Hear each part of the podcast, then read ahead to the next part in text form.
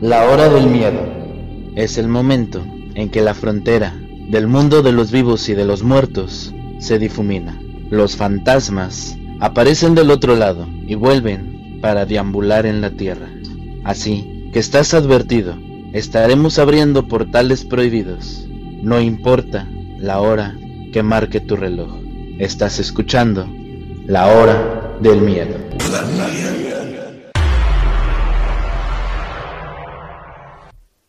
Mis ojos se abrieron, mientras mi cuerpo se esforzaba por una ola de escombros casi insoportable. Aunque me estaba despertando, mi cuerpo luchó contra mí para volver a caer en un estado de inconsciencia. Sin embargo, hice todo lo posible para resistirlo. Todo se sentía pesado mientras luchaba por moverme y sentarme. De pronto, un sonido agudo sonó en mi cabeza y me bajó hasta el cuello mientras sostenía mis sienes, encogiéndome cuando rápidamente me di cuenta que mi frente estaba húmeda. Retiré mi mano y miré mis dedos, viéndolos cubiertos de sangre fresca y seca que se sentía caliente al tacto. Pasando una mano por mi cabello, lentamente llegué a la conclusión de que había recibido un golpe en la cabeza. En algún momento, ya que mi cabello estaba cubierto de costras de sangre que caían en escamas sobre el duro suelo debajo de mí. ¿Qué? ¿Qué ha pasado?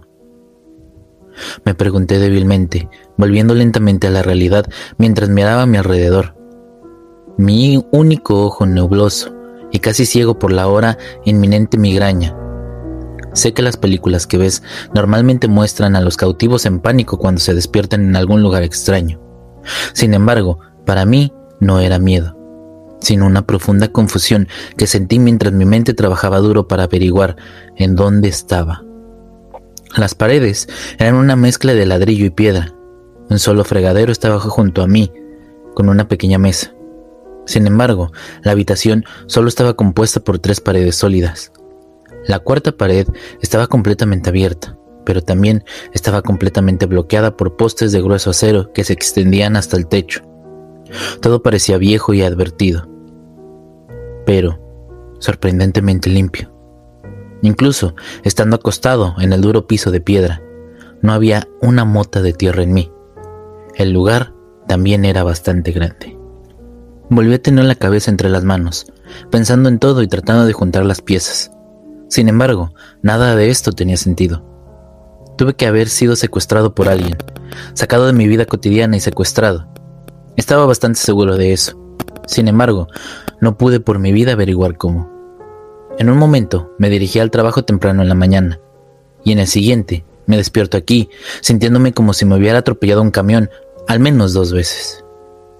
Después de un rato de espera, pude escuchar el suave golpeteo de pasos que se acercaban desde algún lugar, así que levanté la cabeza para llamar a quien sea que fuera que viniera pero retrocedí rápidamente cuando el sonido del metal chirriante atravesó mis oídos y me hizo sonar la cabeza. Siguieron sonidos de arrastre y más tintineo de metal, pero esta vez mucho más suave. Cuando retiré las manos de mis oídos, parece que está empezando a despertar. Bien, hará una buena comida para este. Escuché hablar una voz profunda. Sin embargo, sus palabras no me dieron exactamente ningún consuelo y solo alimentaron la confusión mucho más de sobre dónde estaba y qué estaba sucediendo. Miré el fuerte ruido y la voz, pero tanto por mi migraña como por no estar completamente despierto todavía, no pude distinguir mucho más que sus contornos en la penumbra. Había cuatro de ellos, dos parados, uno al lado del otro, y dos arrastrando a alguien por el suelo, por los hombros. Incluso mi visión deficiente podía decir que todos eran vestidos con túnicas negras. Por favor, ¿quiénes son ustedes? Pregunté, pero fue en vano. Mis palabras cayeron en oídos sordos cuando dejaron al hombre en el suelo e inmediatamente comenzaron a caminar.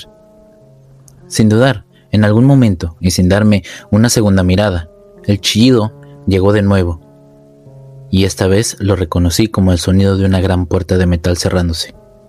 Y eso supuse. Y en poco tiempo sus pasos desaparecieron en algún lugar más profundo de este lugar. Me apoyé en la pared e intenté ponerme de pie, logrando de alguna manera poner mis pies debajo de mí y mirar al pobre hombre que acababa de caer aquí, como un saco de papas. Estaba vestido con harapos grises, su pelo rojo enmarañado teñido sobre el piso, a los lados mientras yacía boca abajo. Se veía delgado y frágil, casi muerto porque no se movía. Lentamente comencé a caminar hacia el otro lado de la habitación, pero quería ver si había algo que pudiera hacer por él. Puede que no haya podido hacer mucho, pero dado que éramos los únicos aquí, valdría la pena intentarlo. Me arrodillé una vez que estuve lo suficientemente cerca y usé la poca fuerza que tenía para darle la vuelta y ponerlo de espaldas. Círculos oscuros corrían bajo sus ojos cerrados. Su piel estaba húmeda al tacto. Tenía un rostro sorprendentemente gentil. Incluso podría decir que era lupino y hundido, luciendo como si tuviera veintitantos años. Siquiera esto. Solté un suspiro de alivio cuando pude ver su pecho subiendo y bajando suavemente mientras respiraba. Sin embargo, estaba pálido y frío. Su cuerpo tomaba más la apariencia de un anciano que el de alguien de su edad, y eso no cuenta. Qué magullado y golpeado se veía. Carajo, solo, solo quédate conmigo, ¿ok? Déjalo ahí, dije mientras me quitaba la chamarra y lo subía a mi regazo. Ni siquiera se inmutó por el movimiento cuando envolví mi chamarra alrededor de él, recostándome como un muñeco de trapo en mis brazos.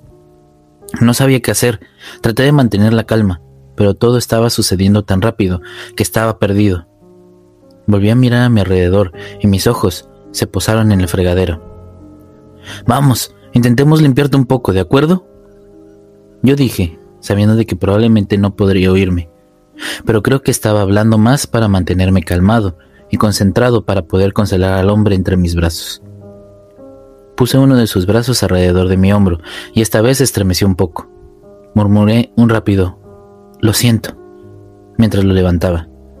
Sabiendo que probablemente estaba dolorido cuando me levanté, comencé a llevarlo al otro lado de la habitación.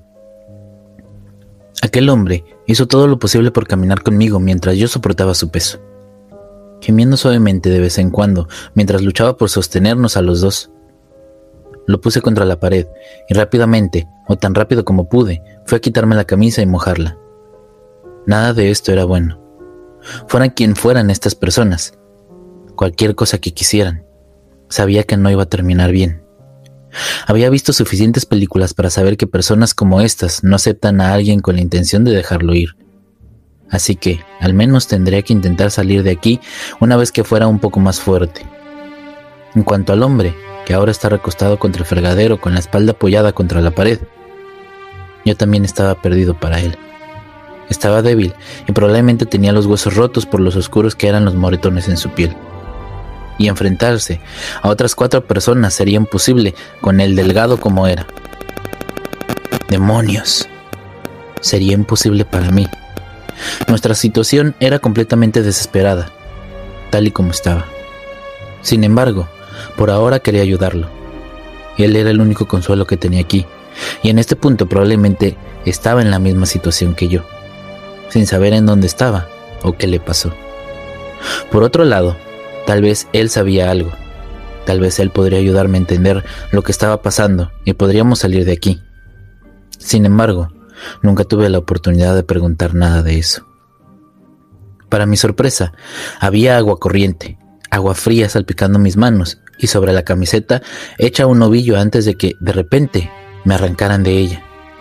El movimiento repentino me envió volando al suelo, como si algo me hubiera agarrado por la nuca y me hubiera tirado con una fuerza que nunca antes había sentido, deslizándome por un breve momento contra el suelo, antes de que me detuviera abruptamente la piel de mi espalda, de oso encocido, y el aire de mis pulmones, siendo forzado a salir por el impacto repentino.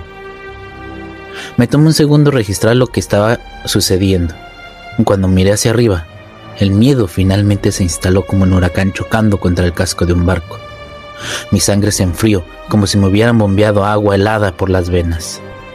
De pie encima de mí estaba aquel hombre, él había saltado como un disparo y ahora se cernía sobre mí como un depredador. Sus harapos colgaban de su delgado cuerpo, mientras afiladas garras se clavaban en sus delgados dedos. Los dientes, gruñendo, se volvían negros, así como las puntas de dagas. tales como las fauces de un tiburón, y sus ojos parecían fantasmas bordeados por puntas negras que miraban directamente a mi alma, divididos como los ojos de un tiburón, como si fueran un gato, y ardiendo de naturaleza animal. Dejó escapar un gruñido que prácticamente vibró en mi pecho y se lanzó a embestir.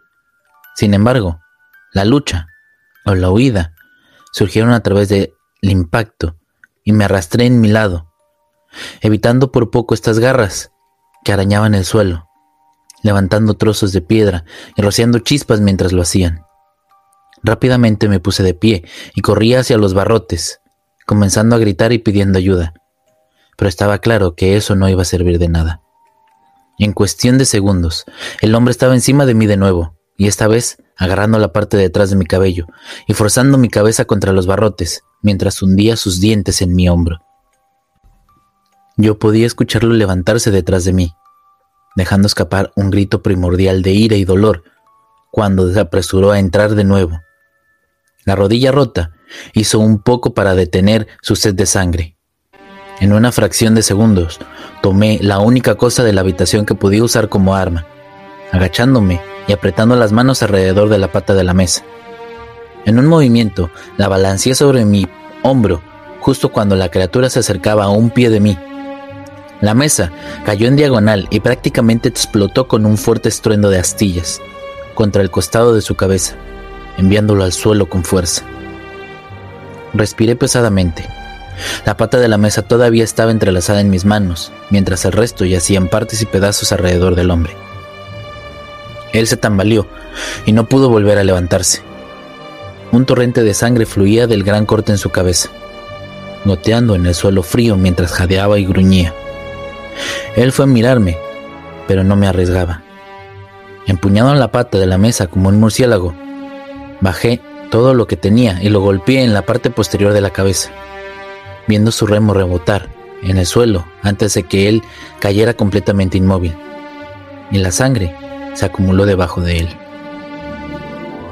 La pata de la mesa cayó de mis manos mientras lo miraba, golpeando contra el suelo, a su lado mientras retrocedía lentamente. Mi corazón latía como un martillo neumático y me deslicé por la pared en el extremo opuesto de la habitación, queriendo poner la mayor distancia posible entre aquel hombre y yo. Todo quedó en silencio de nuevo cuando llevé mis rodillas a mi pecho envolviendo mis brazos alrededor de mis piernas y tratando de evitar temblar. Todo lo que podía escuchar eran mis sollozos de pánico mientras descansaba mi cabeza sobre las rodillas. Mi hombro palpitaba mientras la sangre goteaba de mi pecho. Mi cabeza daba vueltas y se sentía muy enfermo. Toda la sangre y el pánico jugaban con mi migraña mientras mi visión comenzaba a desvanecerse. Mi cuerpo, completamente abrumado, junto con mi mente. Me senté ahí en silencio, mi espalda contra la pared fría, mientras comenzaba a ceder al cansancio. Sin saber qué hacer o cuánto más podía soportar, caí en un sueño profundo, rezando por estar de regreso en mi cama cuando yo me despertara. No tengo idea de cuánto tiempo dormí. Podría haber sido una hora, podría haber sido un día. Sin embargo, rápidamente me di cuenta de cuando daba por sentada la luz cuando no podía decir cuánto tiempo había estado fuera. Es extraño cómo tu percepción del tiempo se vuelve tan sesgada y cambia cuando no tienes forma de decirlo, perdiéndote el tic-tac de los relojes o los sonidos de los pájaros cantores por la mañana. Para mí, me había acostumbrado a despertarme con los sonidos de la perforación de mi reloj despertador. Una señal que una vez más era la hora de levantarse y empezar a trabajar en las primeras horas de la mañana. Ahora, al abrir los ojos, sin este sonido en mis oídos, sentí como si me hubieran quitado el tiempo por completo. Esa oscurrencia, rutinaria, firma de normalidad, me fue quitada, rompiendo el patrón y llenándome de una extraña ansiedad que solo creía a medida que despertaba. Hubo un fuerte tirón en mi cuello por dormir mientras estaba sentado. El dolor en mi hombro rápidamente me recordó dónde estaba. Levanté la cabeza de mis rodillas y me recosté contra la pared, haciendo una mueca de dolor por el frío y dolor que sentía por encima del hombro. Lo que, Una vez fue solo un poco de sangre aislada en mi cabeza, ahora era una pletora de costras que goteaban sobre mi hombro y pecho. Y mientras palpitaba, podría sentir al menos diez agujeros muy distintos en mi hombro por la mordedura, esa que había recibido antes. Estaba dolorido, todavía un poco en estado de shock. Sin embargo, me resultó un poco más fácil concentrarme ahora que la migraña se había atenuado y podía ver con claridad. Mirando hacia el otro lado de la habitación, el hombre todavía estaba ahí, todavía en el suelo, con partes y pedazos de la mesa esparcidos alrededor de su cuerpo inerte. Tragué saliva. Se me formó un nudo en la garganta mientras pensaba en lo que sucedió, y aunque me sentí algo aliviado porque este monstruo ya no me atacaría, el pavor real de darme cuenta de que podía haber cometido un asesinato muy bien, me ponía un sabor amargo en la boca. Una parte de mí quería levantarse y ver si estaba vivo, y otra parte de mí no quería que se levantara nunca más. Un conflicto de angustia emocional mientras lo miraba con cautela. Mis ojos se habían acostumbrado a la luz tenue y a mirar de cerca. Se me cayó el estómago, incluso desde esa distancia. Pude ver que respiraba. No tuve mucho tiempo para pensar en ello antes de que comenzara a moverse lentamente. Primero sus dedos, luego sus brazos. En poco tiempo se incorporó sobre sus codos, pareciendo negar con la cabeza mientras se despertaba, igual que yo. La pata de la mesa, que había estado usando como arma improvisada, todavía estaba a su lado, y me maldije por no llevarla conmigo. Más porque sabía que no había una forma posible de que pudiera lograr otro escape afortunado de este asalto de esta cosa nueva. Miro un poco a su alrededor, aparentemente aturdido, antes de que su mirada se desviara rápidamente hacia mí. Alcancé a vislumbrar sus ojos pequeños que reflejaban la luz, antes de cerrar rápidamente los míos, quedándome completamente quieto. Puede que no fuera la mejor idea fingir que estaba dormido, pero ¿qué más se suponía que debo hacer? No pude contraatacar, no pude correr. Podía escucharlo levantarse claramente el golpe de su pierna le hizo bastante daño, ya que podía decir que caminaba con una puerta desigual. Sin embargo, eso no impidió que mi corazón se acelerara, ya que podía decir que se estaba acercando. Seguí escuchando, mi boca seca, a medida de que cada paso se me acercaba. Eso me ponía los pelos de punta. Al poco tiempo que él se acercó y se detuvo justo enfrente de mí, siguió el silencio y el terror llenó mi mente, mientras esperaba que él se lanzara y terminaba lo que había comenzado. Sin embargo, estaba esperando un golpe que, sorprendentemente, nunca llegó. En cambio, pude escucharlo suspirar en voz baja y dar algunos pasos temblorosos para moverse a mi lado, antes de escuchar el rumor del agua. Se había movido hacia el fregadero. Se oyeron suaves salpicaduras, cuando abrí un poco los ojos para ver exactamente lo que él estaba haciendo. Para mi sorpresa, parecía estar limpiando la sangre de su cabeza. No estaba gruñendo, no estaba tratando de arrancarme el hombro. No, estaba actuando sorprendentemente tranquilo, simplemente moviendo su cabello y lavándose la sangre seca.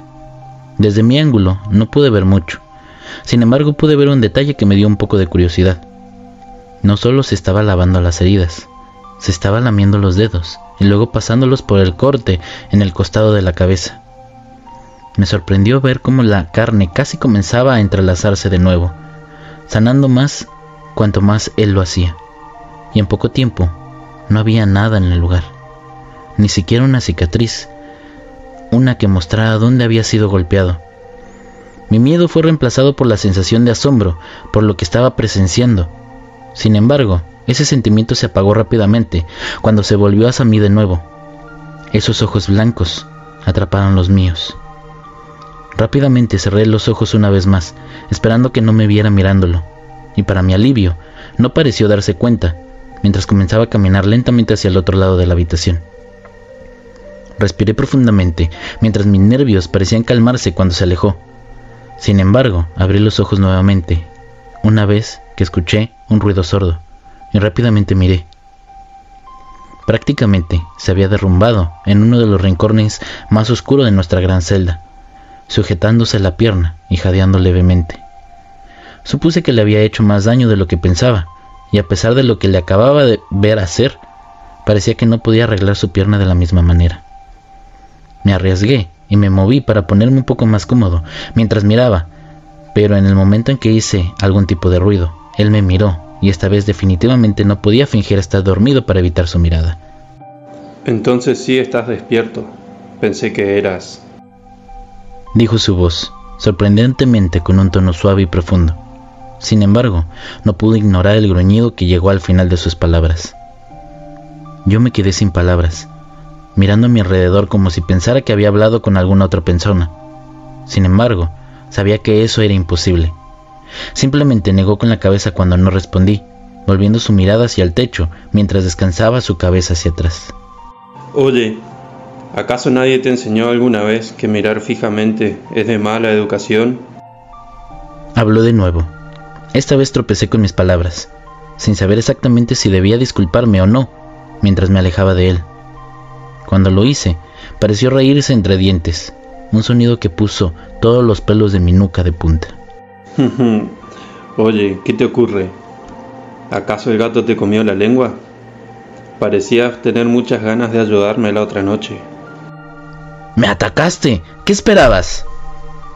Hablé antes de que mi mente pudiera alcanzarme, arrepintiéndome inmediatamente de lo que dije. Sin embargo, solo pareció hacer que esta criatura se riera más. Estás vivo, ¿no? Eso debería contar. Tuviste un gran tiro de suerte. Deberías estar feliz de haber podido sacarme antes de que yo fuera más lejos. Después de todo, los de tu clase tienen un sabor bastante adictivo, tan dulce al paladar y cálido al tacto. Mi estómago dio un vuelco por sus palabras, sintiéndome asqueado por cómo hablaba de mí como si fuera una comida. ¡Cállate! grité comenzando a recuperar mi voz hasta cierto punto, tratando de no cruzar ninguna línea, pero sintiéndome amargado y enojado por lo que sucedió y lo que estaba sucediendo.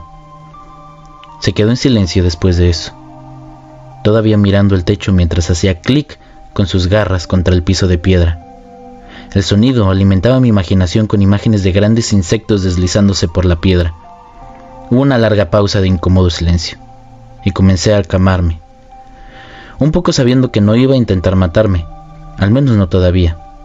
Con cautela, me puse de pie, cruzando nerviosamente mis brazos sobre mi estómago y apoyándome contra la pared, mirándolo en la esquina. Me tomó un minuto, pero finalmente hablé de nuevo. ¿Qué vas a...? ¿Eso importa? Preguntó. Esta vez, pareciendo menos divertido que antes mientras me miraba. Tú eres un humano y yo no. Realmente no ganarás mucho si aprendes más sobre mí. Y además... Miró alrededor de la habitación, mirando los barrotes y las paredes de piedra. Me parece que tienes mayores problemas si te encuentras aquí, de entre todos los lugares. No podía discutir exactamente con eso. Todavía no podía recordar cómo llegué aquí y por qué, e incluso si él era una amenaza. Eso no cambiaba el hecho de que estaba tan atrapado como él, y eso no fue todo. Más un problema, incluso sin él en la mezcla. Respiré hondo y solté un suspiro tembloroso, asintiendo con la cabeza. ¿Tienes nombre? Dicaius. ¿Y tú? Duncan. Dije simplemente. No exactamente emocionado de conocer a esta criatura, pero no es como si tuviera muchas opciones. Eso y la conversación lenta e incómoda fue definitivamente mejor que él viniendo por mi garganta. Quería preguntar más, pero mi atención se centró rápidamente en el exterior de la celda, cuando se abrió una gran puerta de metal. Estaba tan distraído por todo que ni siquiera me había dado cuenta de que alguien había caminado hacia donde estaba la puerta. Esta se abrió por un corte en la piedra.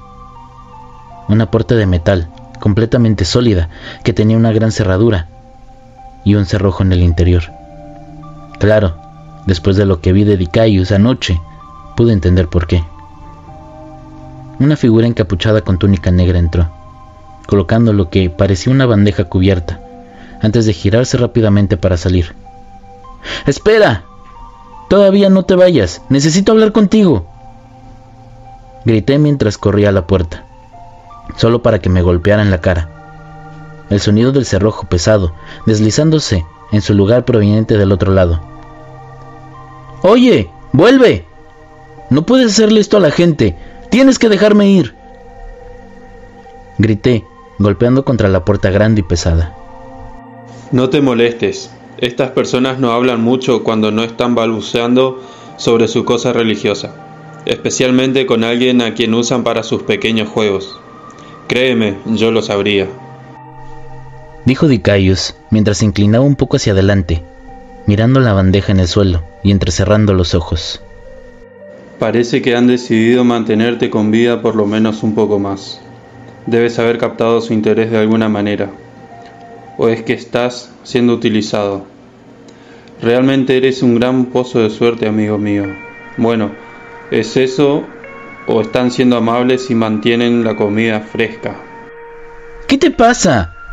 ¿Podrías terminar con la espeluznante charla caníbal ya? ¿O qué? ¿Me vas a patear de nuevo? ¿O acaso vas a romperme las costillas y hundirme en mi cráneo? ¿Tal vez pintar las paredes con mi sangre mientras me ahogo en mis propios intestinos? ¡Cállate! Grité, mirándolo y sintiendo que mi temperatura subía, luchando por no enfrentar al bastardo. Me miró y volvió la cabeza, casi luciendo confuso mientras me miraba. Un poco irritable para ser un asesino, ¿no es así? ¿Qué? ¿El gran asesino se lastima el trasero cuando uno más poderoso comienza a hablar sobre el arte de la muerte? ¿O eres una de esas hormigas a las que no les gusta ver la sangre después de haber cometido la hazaña? ¿Qué cosas estás hablando? No he matado a nadie. Diablos, ni siquiera he comenzado una pelea en mi vida. Una vez más, volvió la cabeza como un perro que no comprende lo que yo le decía. Este cambio de tono fue extraño y no pude evitar sentir que estaba siendo genuino, así que esta vez le hice una pregunta diferente. ¿Quién te crees que soy? Le pregunté en un tono mucho más suave que antes, una vez más sintiéndome nervioso ya que su expresión parecía reflejar una emoción muy similar. ¿Yo? No. Eso no está bien. He estado en esta habitación exacta más veces de las que puedo contar. He visto a muchos cruzarse en mi camino y sin embargo ninguno, y te repito, ninguno, no ha probado la sangre al menos hasta cierto punto en su vida. Se sentó un poco más erguido, parpadeando un par de veces mientras pensaba en sus palabras. ¿Entonces estás diciendo que eres inocente? Nunca fui culpable, Vivo en un apartamento pequeño en California. Voy a la universidad. Trabajo en un pequeño restaurante de comida rápida al final de la ciudad. Y mi madre, de 60 años, me llamaba todos los fines de semana para preguntarme cuándo me voy a graduar. Mi vida no es exactamente especial, dije, mirándolo de cerca. Se acurrucó más cerca de la pared, dejando escapar un suspiro de estrés mientras se alejaba de mí frotándose la rodilla rota que no parecía estar exactamente en el ángulo correcto. Sabiendo que probablemente no iba a sacarle más provecho, me acerqué a la bandeja y la recogí, levantando la tapa para ver qué había dentro. Fue una comida sencilla, algo que me imagino que puede que sirvan en una prisión. Una bandeja seleccionada con frijoles, papas, algún tipo de carne que no pude reconocer y un pequeño tenedor de plástico a un lado. De mala gana, Volví a mi lugar original y me senté, tomando pequeños bocados de la comida. No era que no tuviera hambre, la verdad es que me estaba muriendo de hambre, pero mi estómago no parecía estar asentado de pronto. Ducklings. Escuché a Dicayus hablar en voz baja, levantando mi cabeza de mi comida para poder mirarlo. ¿Qué dijiste? Ducklings. Tú preguntaste. Nos llaman Ducklings. Justo cuando terminó, pude escuchar pasos pesados que se acercaban y lo vi levantar la cabeza y mirar hacia la puerta. Aquí vienen de nuevo. Dijo con un tono de desaprobación, y antes de que pudiera responder, la puerta de metal se abrió de golpe, con un golpe sordo cuando se estrelló contra la piedra. Cuatro figuras encapuchadas entraron y se acercaron a mí, sin ni siquiera dar vuelco, mientras me agarraban de los brazos y me levantaban del suelo. Grité cuando mi herida en mi hombro se estiró, luchando contra su agarre. Oye, no me pongas las manos encima. Grité en un intento inútil de llamar la atención cuando comenzaron a arrastrarme lejos y fuera de la puerta abierta. Todo este tiempo sin decir ni una palabra. Volví a mirar a Dicaius, encontrándome con una expresión sombría mientras se acurrucaba en el suelo. Mi vista de él se rompió cuando la puerta se cerró. Miré a mi alrededor, en el túnel oscuro, el olor a tierra húmeda golpeando mi nariz mientras luchaba por seguirles el paso. No podía ver a dónde íbamos, pero estas personas caminaban con un propósito, como que ni siquiera necesitaban ver mientras atravesaban este lugar sin esfuerzo. Una antorcha apareció a la vista más adelante, con un aspecto ominoso entre la distancia y el trayecto. Consiguió los sonidos de más movimiento, junto con el fuerte sonido metálico de otra puerta. ¿A dónde me llevas? Pregunté. Sin embargo, todavía no respondieron. Solo continuaron adelante mientras la sensación de pavor comenzaba a crecer en la boca de mi estómago. Estaba aterrado. En poco tiempo, el laberinto de túneles oscuros dio un paso a una gran habitación. El techo, abovedado, se extendía tanto que ni siquiera podía distinguir la parte superior. Las paredes estaban alineadas con antorchas que ahora ardían de un azul fantasmal, e inmediatamente noté un olor a azufre en el aire, como si una tormenta se hubiera estado gestando, e incluso dentro de una cámara cerrada. En el centro de la habitación había solo un pilar cilíndrico que sobresalía del centro del conjunto de escaleras. En la parte superior colgaban varias cadenas que tenían grilletes de aspecto medieval en los extremos. Traté de defenderme, pero ya estaba agotado. La comida hacía muy poco para darme algo de energía mientras me llevaban por los escalones de piedra. Lo entenderás muy pronto. Esto debe suceder. Es su voluntad. Una de las figuras vestidas con túnica habló. ¿Quién será? No tiene ningún sentido. Mejor déjenme ir. Son unos monstruos. Me golpeé de nuevo y sin embargo, tan pronto como el comienzo de mi intento de escapar, se detuvo rápidamente cuando uno de ellos levantó la mano y me golpeó con fuerza en la parte posterior de la cabeza. No te atrevas a responderle a nuestro líder en ese tono. Su palabra es ley y estarás dispuesto a escuchar o te obligaremos. Dijo otro de los encapuchados, una amenaza fría y oscura mientras las cadenas me sujetaban alrededor de mi cuerpo y mis manos atadas, mientras él me estaba asegurando al pilar. Tranquilo, hermano. Es joven. No hay necesidad de corregir a alguien que aún no conoce nuestros caminos. Aquella persona habló. Presumiblemente, era el líder. Sin embargo, con el mismo atuendo, y honestamente, yo no podía distinguirlos. Es un honor participar en nuestras enseñanzas. Para quienes están dispuestos a escuchar, están dispuestos a comprender y aquellos que comprenden están dispuestos a ver la luz. Comenzó a hablar, tal y como le haría un predicador dando un sermón. La luz nos guía y nos enseña a todos, y la luz brilla sobre ti esta noche, hijo mío. Tu alma brilla intensamente para todos nosotros y estamos felices de ver su luz. La iluminación desde adentro es un regalo, pero con cada bendición viene el sacrificio. Mi corazón saltó ante eso cuando lo miré, y aunque no pude ver su rostro, podía haber jurado que estaba sonriendo. Toda la vida es solo una carretilla, querido niño, y un día debemos devolverla. Sentí que iba a vomitar toda la poca comida que me había metido en el estómago, y antes de que pudiera siquiera gritar pidiendo ayuda, dijo algo más, algo que me hizo palidecer. A través de la corrupción de la inocencia, viene la más fuerte de las almas después de todo. Solo hay que conocer el dolor para comprenderlo. Uno debe de conocer la verdad del eclipse y del sol muerto. Un dolor agudo me atravesó el costado sintiendo como si acabara de ser apuñalado por una daga caliente, mientras gritaba, gritando, cuando la sensación de fuego comenzó a bombear por mis venas. viajando por mi costado y hacia mi pecho. Instantáneamente, vomité, sollozando, cuando el dolor se disparó a través de mi otro lado. Mi cuerpo se paralizó mientras tiraba de las cadenas que me ataban.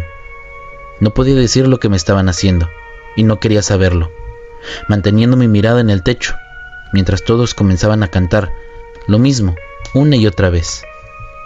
Corrupción de la inocencia, mientras caminamos por la oscuridad. La corrupción del cuerpo trae la puerta de entrada al sol. Muerte de la mente trae el arma a la puerta. Abriendo la puerta, ilumina el camino hacia la luz.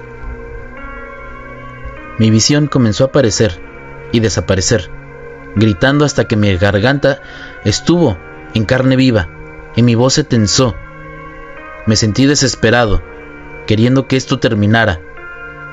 Mi cuerpo se debilitó en las cadenas cuando comencé a perder el conocimiento, solo sostenido por las cadenas. Estas cadenas que tiraban con fuerza de mis muñecas mientras caía de rodillas. Me estaba desmayando del dolor. Mi mundo se desvanecía a mi alrededor. Sin embargo, cuando los miré, incluso bajo sus capuchas oscuras, podía haber jurado que vi los ojos blancos, como de gato, mirándome, y detrás de ellos acechaban miles, miles más. A veces, la vida puede ser absolutamente normal. No hay nada de qué preocuparse. No hay pasado trágico en qué pensar. No hay preocupaciones sobre la vida en la que vives. Y sin embargo, incluso cuando no has hecho nada malo, todo parece ir por el camino enderezado. La vida puede lanzarte una bola curva que es ciega. De todos los lugares en los que mi mente podría haberme llevado, todas las pesadillas llenas de miedo que podía haber evocado, me había llevado al único lugar en que nunca quise estar, pero a un lugar en que no te imaginarás en comparación con los horrores. Yo había sido testigo de aquellos horrores. Esta vez me llevó a casa. Mi vida era aburrida sin la falta de una palabra mejor. Trabajé en un trabajo sencillo y viví una vida muy minimalista. Sin embargo, lo único que siempre le dio esa chispa a esta monotonía fue mi novia. Sí, es un cliché, lo sé, pero es la verdad. Siempre pensé que era imposible que le agradara una chica, que no había forma de que una chica tan hermosa y perfecta pudiera interesarse en mí. Un hombre cuya personalidad y la vida no tenía nada que un valor de originalidad real, pero lo hizo. Habíamos sido amigos desde la escuela secundaria, y estaría mintiendo si no dijera que ella me ayudó a superarlo. En pocas palabras, nunca fui la herramienta más afilada en un cobertizo. Ella era la quien se esforzaba por ser la mejor en todo lo que hacía. Una persona muy trabajadora y dedicada que siempre estaba dos pasos adelante, mientras el resto de nuestra clase se sentaba un paso atrás. Me distraía fácilmente en la escuela, lo que encontraba aburrido y prefería pasar mi tiempo en casa viendo películas o jugando el último videojuego de Xbox. Mi mente siempre estaba en otra parte de la clase, y debido a eso mis calificaciones solo me estaban atrasando durante mi último año. Rápidamente estaba yo en camino de reprobar. No recuerdo las circunstancias exactas que la llevaron a ayudarme. Tal vez solo me vio luchando y quiso echar una mano. Pero con el tiempo comenzamos a estudiar juntos. A veces, una vez a la semana. A veces, todos los días que me parecían más difíciles. Y a veces, nuestras sesiones de estudio implicarían una mirada muy profunda a la anatomía, si entiendes a lo que quiero decir. Ella me arrastró hasta la graduación y después de esto nos mudamos juntos. Si tuviera que describirla con su inteligencia y de manera responsable, diría que ella es el equivalente femenino de un chico malo. Y si se vestía elegante y hacía cosas típicas de las chicas, pero su amor por tomar riesgos y entrar en la escena de la fiesta se convertiría rápidamente en la vanguardia de su vida a medida que pasaba el tiempo. Me sorprendió cuando dijo que no quería dedicarse al colegio cuando estaba solicitando uno. Si algo esperaba que saltara tan rápido por su reputación. Sin embargo, no lo hizo. Me aceptaron en la universidad y mientras tanto, ella se quedó en casa para disfrutar de la vida festiva. Ojalá hubiera visto lo que estaba sucediendo antes de que empeorara. Y no pude evitar sentir que le había fallado cuando sucedió. Ella me ayudó a arrastrarme por la escuela cuando estaba luchando, Ni siquiera me di cuenta cuando ella comenzó a luchar. No sería hasta que fuera demasiado tarde que finalmente me di cuenta de todo lo que estaba sucediendo. Había estado bajando la colina durante mucho tiempo y mirando hacia atrás debería de haber notado las señales mucho antes que yo. Quedarse fuera hasta tarde, volver a casa con migrañas y ojos inyectados de sangre, la pérdida de apetito y la distancia cada vez mayor entre nosotros y el dormitorio. Sin embargo, todo llegó a un punto crítico una noche. Llegué a casa de mi trabajo y descubrí que ella no estaba ahí. Era exactamente tarde y normalmente ella se quedaba desmayada viendo Netflix. Sin embargo, el apartamento estaba vacío. Llamé preocupado por ella y queriendo saber dónde estaba, pero una hora después entró tropezando por la puerta principal. No creo que ella esperaba que yo estuviera en casa, y tampoco creo que el hombre que la arrastraba lo hiciera, ya que ambos me miraban como un ciervo a las luces de un auto. Su ropa estaba tan desarreglada y podía oler el alcohol en ellas desde una milla de distancia. Su cabello negro, una vez hermosamente brillante, ahora era un lío de marañas retorcidas que se fue recogido al azar en una cola de caballo sobre su cabeza. El hombre que la sostenía no se veía mucho mejor, un individuo delgado e inmundo, con los restos de polvo blanco espolvoreado todos los pelos debajo de su nariz. No dije nada. Mi corazón se sentía como si acabara de ser arrancado y pisado y ni siquiera tenía las palabras para expresar la cantidad de traición que yo estaba sintiendo. Puede que no haya sido muy brillante, pero pude juntar las piezas y después de un rato de dejar que se hundiera, empaqué mis cosas y me fui. Más tarde me enteré de que había sido admitida en rehabilitación de drogas. Sin embargo, nunca volví a hablar con ella y nunca supe qué le pasó a aquel hombre. Creo que había vuelto corriendo hacia ella como un idiota si ella me lo hubiera pedido, sin embargo, nunca más supe de ella, ni un mensaje de texto, sin llamadas, ningún intento de contactarme. Tres años viviendo juntos y mucho más tiempo enamorado de ella, y todo se desperdició en una noche. Sin embargo, a pesar de todo, todo lo que podía yo sentir era culpa. Un profundo pozo de depresión en el que había caído y que me conducía a una vida de melancolía sin sentido. La vi como el demonio que me robó el corazón y fui yo quien la hizo así. Mi mente estaba repitiendo esto en mi cabeza, viéndolos de pie frente a mí en aquel apartamento. Ese sentimiento de pérdida y un dolor desgarrador plagaba mi mente. Sin embargo, esa realidad fue rápidamente destrozada por una voz áspera. Oye, tú, humano, todavía no te estás muriendo por mí. Así que ya despierta de una maldita puta vez. Lo escuché llamar. Mi sueño se desvaneció mientras abría los ojos lentamente.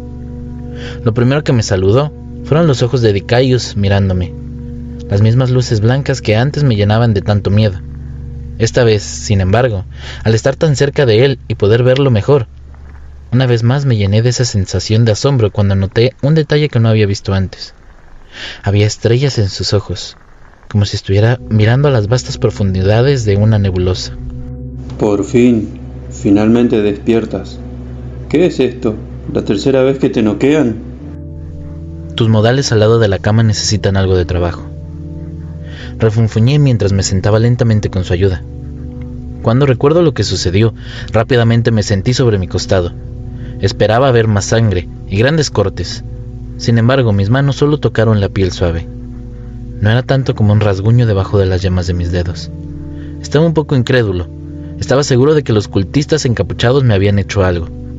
Pero luego recordé cómo Dicayus había logrado curarse a sí mismo. Volví a mirarlo. Este mismo sentimiento repugnante se apoderó de la boca de mi estómago, mientras pensaba en cómo podía haberme curado. Por favor, dime que no la miste. No, no digas nada. Te ayudé y déjalo así. Asentí rápidamente y dejé el tema. Dicayo se levantó y se acercó al fregadero. Agarró mi camisa y me la arrojó. Cúbrete, pareces un idiota. Dijo sin rodeos mientras la camisa caía en mi regazo. Suspiré y me lo pasé por la cabeza, apoyándome contra la pared mientras él se movía para sentarse un poco lejos de mí en aquella habitación. Ahora cuéntame, ¿quién es Aurora? ¿Qué? Estabas hablando entre sueños. ¿Ella es una amiga? ¿O tal vez es una novia? Preguntó con un vago interés en su voz. Pensé en su pregunta, lo miré y entrecerrando los ojos, contesté. ¿Por qué debería decirte algo? Bueno, es eso o ambos nos sentamos en un completo silencio y terriblemente aburridos. Dios sabrá por cuánto tiempo estemos así. No sé si has mirado últimamente a tu alrededor, pero no hay nada, exactamente nada emocionante aquí. Pero es tu elección. ¿Qué tal esto? Comencé mientras me inclinaba hacia adelante. Dime algo sobre ti y lo que realmente está pasando aquí, y yo te contaré sobre Aurora. Ya te lo dije antes. Aprender sobre mí no te hará ningún bien. ¿Y qué voy a hacer por ti? ¿Qué diablos tienes que ganar? Le pregunté en un tono más severo, mirándolo poner los ojos en blanco y alejarse.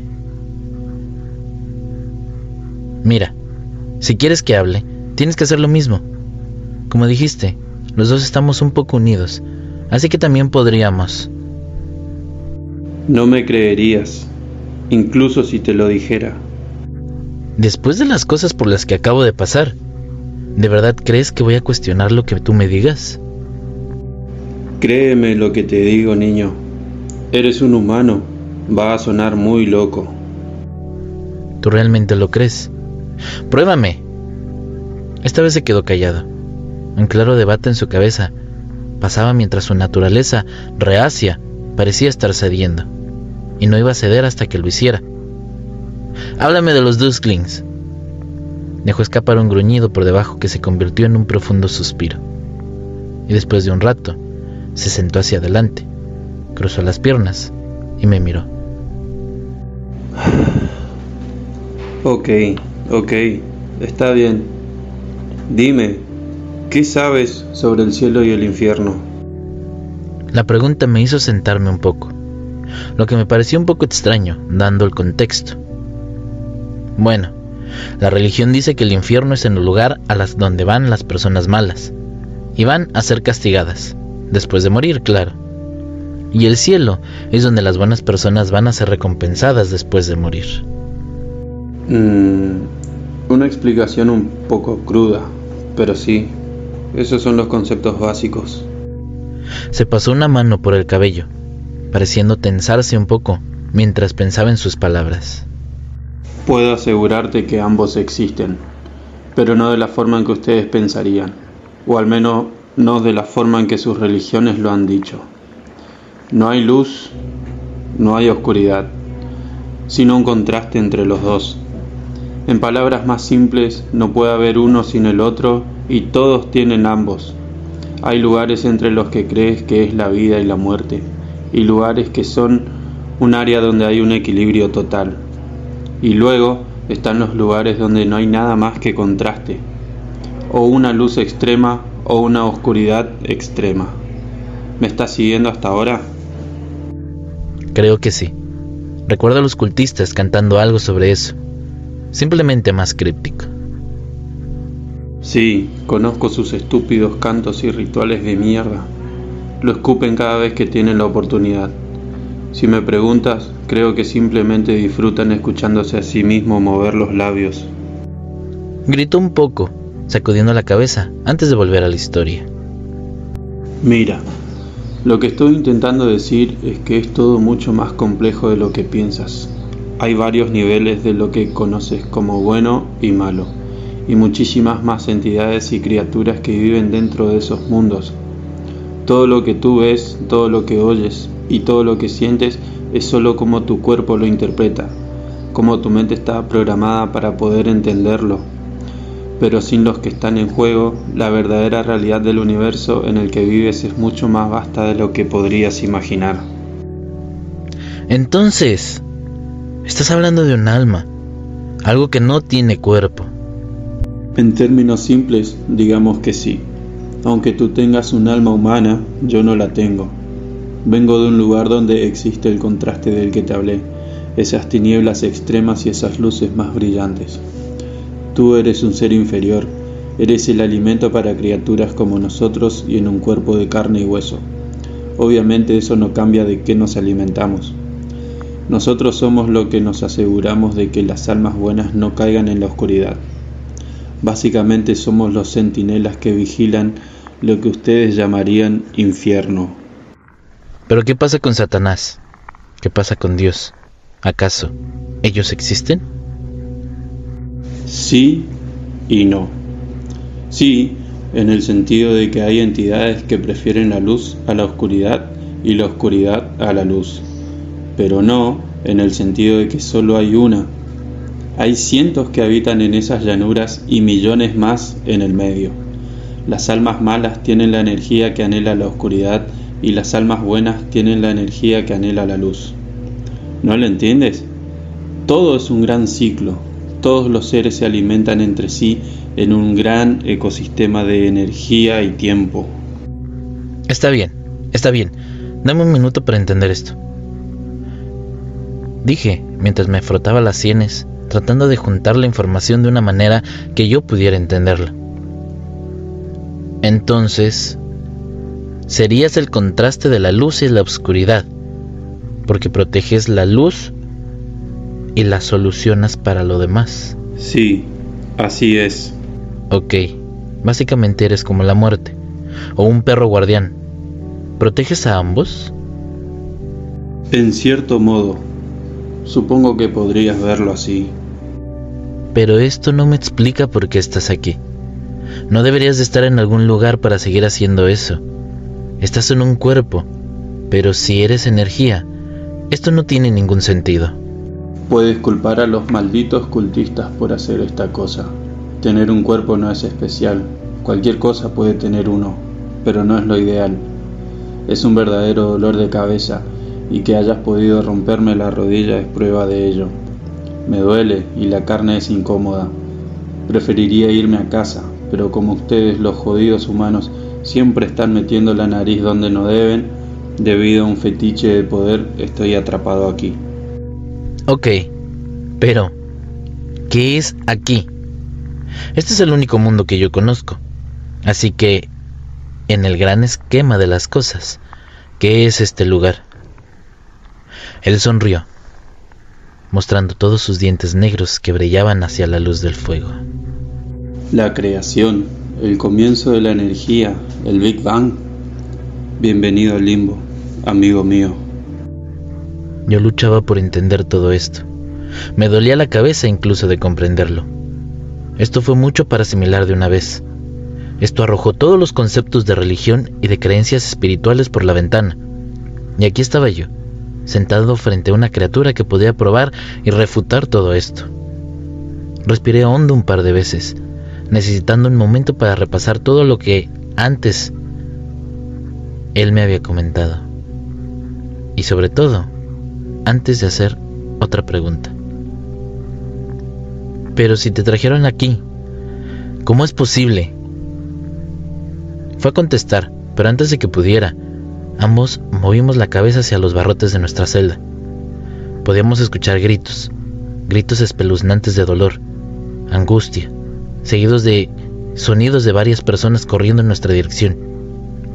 Dicayus y yo nos miramos antes de levantarnos y movernos rápidamente hacia los barrotes, mirando a ambos lados del largo pasillo que se extendía más allá de nuestra celda.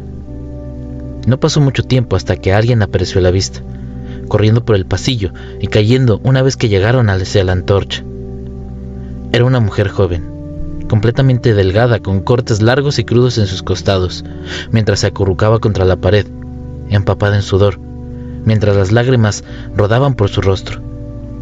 Levantó las manos mientras suplicaba de rodillas, mirando hacia el pasillo, mientras las figuras vestidas con túnicas aparecieron a la vista. Aparecieron en la oscuridad, como sombras, tomando forma. Vamos, querido niño. No hay razón para tener miedo. Uno de ellos habló mientras se acercaban. Ahora siete en total mientras la rodeaban, sus sollozos y suplicando de no hacer nada para eliminarlos. Oye, oye, aléjate de ella. Grité, pero me detuve cuando Dicayus puso su mano en mi hombro. Lo miré y me encontré con una expresión sombría, cuando lentamente negó con la cabeza diciéndome que no. Volví a mirar a la mujer, deseando desesperadamente ayudarla, pero sabiendo que no podría hacer nada más que mirar. Los cultistas ni siquiera reconocieron que nosotros estábamos ahí mientras continuaron. Esto es una bendición, un regalo. Te convertirás en uno con la luz, más de lo que puedas imaginar. Uno de ellos habló y reconocí la voz como si fuera la del líder. Por favor, déjame ir. Por favor, no me hagas más daño. No más, por favor. La mujer suplicó entre sollozos. La sangre goteaba por sus caderas. Lo entenderás muy pronto. Su voluntad es fuerte y serás un recipiente para su luz. El líder habló de nuevo y cerré los puños ante sus palabras. Esta mujer estaba sufriendo y ninguno de ellos estaba haciendo nada para intervenir y ayudarla. Me enfurecí mientras miraba, pero me contuve la lengua sabiendo que no podría ayudarla. Y probablemente solo empeoraría las cosas si continuaba gritando desde dentro de la celda. Por favor. Ella lloró, pero después de un momento comenzó a respirar con dificultad. Sus gritos de pánico se convirtieron en gritos mientras sostenía su cabeza. Sus gritos comenzaron a cambiar de tono. Su cuerpo se retorció y cambió mientras se ponía de pie, solo para gemir de miedo antes de colapsar al suelo una vez más. La antorcha brillando en el azul fantasmal desde que alguna vez parpadeó en rojo y naranja.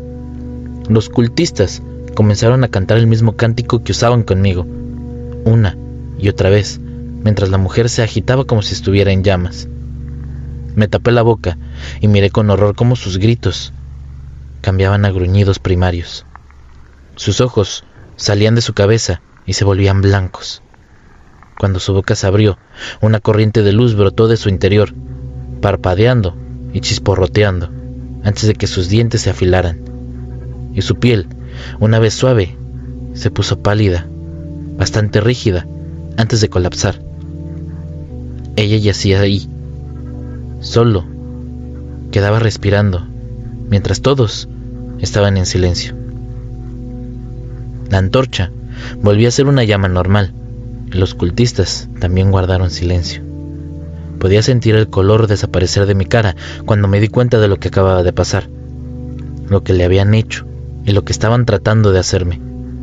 Estaban obligando a estas criaturas a entrar en cuerpos, obligando a personas inocentes a ser sus anfitriones. Los dos éramos prisioneros aquí, ambos atrapados, y ambos sujetos en los ideales retorcidos de aquella gente. Me quedé sin palabras cuando se la llevaron a rastras y no pude hacer nada más que mirar. El lugar donde una vez estuvo, nada más que era un charco de sangre, se quedaba donde estaba tendida en el suelo frío. Una vez que se fueron, Dicayus suspiró, me dio una palmada en el hombro y dijo: Oye, cambié de opinión. Bienvenido al infierno. Después comenzó a alejarse de mí y cojeando de regreso a su esquina de la habitación. Me quedé mirando en estado de shock, horror y darme cuenta de que la situación en la que yo me encontraba, la situación en la que ambos estábamos, era, claro, mucho más grave de lo que pensaba anteriormente. Tenemos que salir de aquí. No me digas, Sherlock.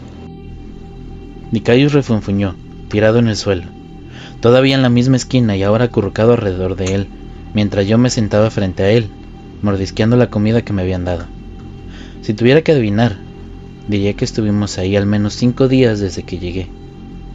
La única razón por la que llegué a esta conclusión fue porque me sirvieron la comida cinco veces y las porciones no estaban exactamente juntas. Las cosas no habían sido exactamente emocionantes con él. Hicimos una pequeña charla, más jugando un juego de 20 preguntas o un poco de verdad o reto, por así decirlo. Sin embargo, estaba aprendiendo mucho de él. Le dije todo lo que se tenía que saber sobre mi novia y me sorprendió descubrir que estaba realmente interesado en lo que sucedió. Aparentemente, para los de su clase, no tienen ningún concepto de género o relaciones entre ellos. Solo viven en grupos más grandes y obtienen sus ansias de conversar, o lo que él llama indulgencia física, de esta manera. Con solo estar cerca de los demás, todo lo que anhelan del contacto se sacía fácilmente. Puede que no haya admitido abiertamente, pero creo que estaba empezando a comprender por qué no me mató. El tipo estaba solo. También le pregunté mucho sobre los cultistas, y aparentemente se llaman a sí mismos los seguidores del sol muerto. En cierto sentido, creen que pueden lograr una especie de ascensión trayendo a estas criaturas a su mundo y entregando sus cuerpos como anfitriones. Sin embargo, como había dicho Dicaius, no puede haber luz sin oscuridad, y debido a que estaban tratando de aferrarse a algo tan puro, no solo se arriesgaban a traer algo oscuro y horrible a nuestro mundo, sino que habían corrompido el proceso. Lo que comenzó como algo bueno, ahora se convirtió en un cree o muere.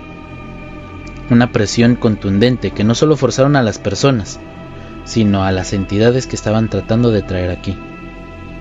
Esta fue la razón por la cual originalmente solo tomaban a asesinos y criminales para sus rituales, pero con el tiempo dejaron de preocuparse por completo y ahora no eran mejores que las personas que trajeron aquí, sino peores. A pesar de que hablamos mucho, Dicayus y yo tuvimos un pequeño problema el uno con el otro. No era nada que realmente tuviera una razón detrás, al menos no que yo pudiera decir. Más una cuestión de nuestras personalidades chocando. Y debido a eso, a lo largo de los días, nos estábamos poniendo de nervios rápidamente. Ahora que no le tenía tanto miedo, si soy completamente honesto, era un poco idiota. Uno esperaría que un ser críptico fuera refinado y de mayor sustancia intelectual. Y sí, en gran medida, era increíblemente inteligente. Pero el lado de la actitud y disposición de las cosas, era solo un idiota. Y honestamente, no puede decir si era solo él normalmente o si no le agradaba en particular. Podría haber sido nuestra situación también, pero quedarme encerrado con él durante tanto tiempo estaba empezando a afectarme. No soy una persona conflictiva, pero esto me impide tener mis momentos. Y hoy definitivamente, este fue uno de esos días. Mira amigo, no veo exactamente que se le ocurran ideas brillantes, así que si no vas a ayudar, termina con esa actitud. Oh, lo siento. ¿Acaso te estoy molestando? La última vez que lo comprobé he estado aquí más tiempo que tú y todavía estoy atascado, así que ¿por qué no cierras la maldita boca? Puse los ojos en blanco y me levanté. Agarré el plato ahora vacío y regresé para dejarlo junto a la puerta. Siempre hay una salida. Tiene que haber algo aquí que te perdiste. ¿Cómo qué exactamente? No lo sé. Quizá una pared rota, un defecto en su rutina. Algo. Vaya, eso es gracioso. Puedo doblar el metal y rasgar la carne y sin embargo soy yo quien se perdió algo así de simple. Perdóname. Lo he intentado todo, incluso logré matar a uno de los miembros de su banda y nada ha funcionado dijo, sentándose mientras sus brazos temblaban. Créeme, he intentado todo para salir de aquí. Odio este maldito lugar, odio lo que nos están haciendo. Quiero salir tanto como tú, pero nada funciona. Me apoyé contra la puerta y suspiré, frotándome la cabeza por el estrés. Después de un rato, comencé a caminar, esperando que el movimiento me ayudara a pensar. Tenía que haber una manera, nada era imposible, pero cuanto más lo pensaba, más problemas me encontraba. Ah, no podríamos simplemente correr. Los túneles estaban demasiado oscuros para ver, y al menos yo no tenía idea de hacia dónde me dirigía, y dudo que Dicayus tampoco lo hiciera. B. Éramos dos en número, y aunque Dicayus era fuerte, no creo que pudiera tomarlos a todos a la vez. Como él dijo, en realidad mató a uno de ellos, y todavía sigue atrapado, sin mencionar que había siete la otra noche, y podría haber más. Pelear y correr estaban fuera de la discusión, por lo que la única opción real era intentar escabullirse en silencio. Pero incluso entonces, ¿cómo se suponía que íbamos a salir primero de este lugar? Podrías simplemente sentarte y mantenerte quieto. Verte caminar de un lado al otro me va a volver loco. Habló mientras se acurrucaba en el suelo una vez más. Sus garras raspaban levemente su espalda tirando de la chamarra que le había dado. Mira, he terminado de quedarme quieto y no pasa nada. Necesito pensar. Lo miró y de hecho me detuve cuando lo vi, Mi interior, molestia, se convirtió en una preocupación. Oye, ¿estás bien? No respondió, pero me di cuenta de que algo andaba mal. Lentamente comencé a acercarme a él, viéndolo claramente luchar. Puede que no hayamos sido exactamente amigos, pero todavía estaba preocupado por él. En el momento en que me acerqué a un pie de él, finalmente miró hacia arriba, sus pupilas de tamaño de agujeros de alfiler y sus dientes al descubierto. Yo di un paso atrás. Oye, cálmate, te daré tu espacio. Solo estaba preocupado. Usted debe ser... Se puso furioso. Lentamente se puso de pie y sin parpadear mientras daba un paso hacia mí, sus movimientos calculados y su mirada fija. Me di cuenta de que esta no era una buena situación mientras seguía alejándome de él. Dicaius, escúchame, sé que no estás exactamente feliz conmigo, pero necesitas calmarte. Hablé. Sin embargo, estaba teniendo problemas para mantener la calma en este momento. Sin previo aviso, me agarró de la garganta, inmovilizándome hacia la pared y empujando la parte posterior de mi cabeza contra la superficie dura. No, escúchame. Han pasado días desde que me alimenté de ti y estoy cansado de morirme de hambre por tu bien y volverme loco por tu incesante caminar.